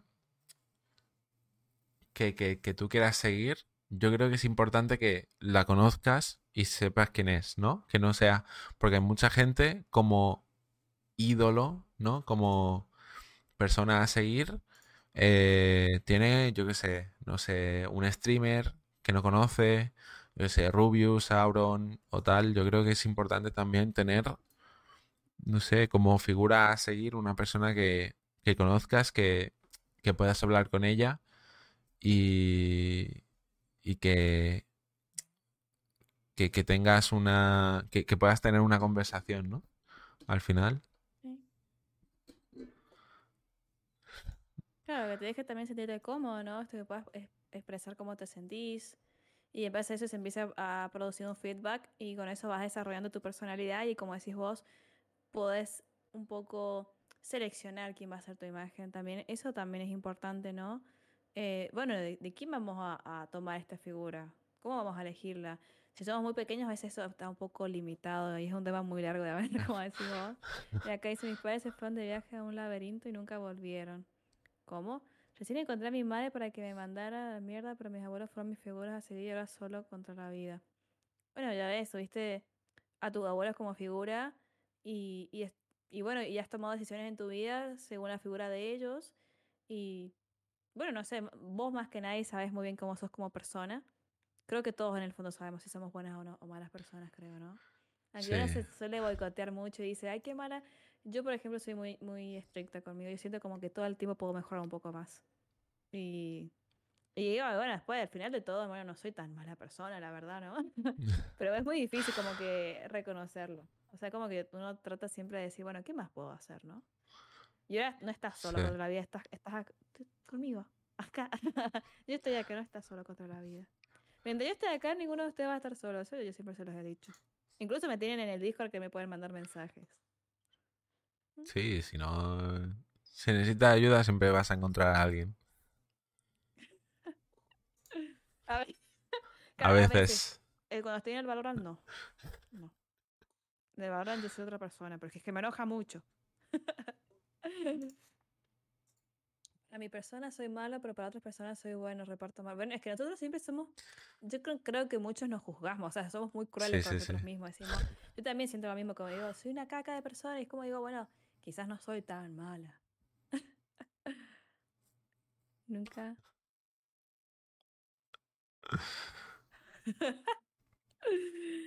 El valor es como el alcohol, cambia a las personas, sí. Eh, no, el valor me, me saca de casillas, te lo juro. Es un juego que me enoja a veces. vale, si quieres, alguna pregunta más o alguien del chat para, para hacer y yo contestar o tal, eh, hazla. Hazla sin problemas. Es retarde allá, ¿no es cierto? Porque me he dado cuenta del horario. Ahí, aquí son las 2 y 20 de la mañana. 2 y 20. Es retarde, ¿eh? Bueno, no Por pasa mí nada ya así. está. O sea, yo por mí ya está. O sea, en el sentido de preguntas y eso. eh, porque, bueno, creo que hemos hablado un montón. Eh, creo que está bueno también quedarse con lo más importantes. Si después podemos hacer como un resumen de lo que se habló hoy, estaría bueno también, ¿no? Eh, Digo, Bueno, para yo, quienes que no, quiere, no quieren ver todo el directo, estaría bueno como sacar partecitas, ¿no? Sí, yo siempre lo hago, siempre lo hago para el podcast, siempre recorto, por ejemplo, si hablamos de, antes que hemos hablado de autoestima, pues recorto esa parte donde hablamos de, auto- de autoestima y lo pongo como un vídeo aparte. Mm. Entonces, sí. Vale, si nadie, si nadie, si nadie al chat tiene... Mierda, siguen hablando. Sí, sí. Ahí está. Nosotros podríamos hablar todo. Yo podría hablar durante horas. O sea, A ver, yo también, La ¿eh? verdad es que me la he pasado muy bien. O sea, la verdad es que, que no te conocía tanto, Ramírez, pero la verdad es que me la he pasado, me he sentido cómoda. Me la he pasado muy bien.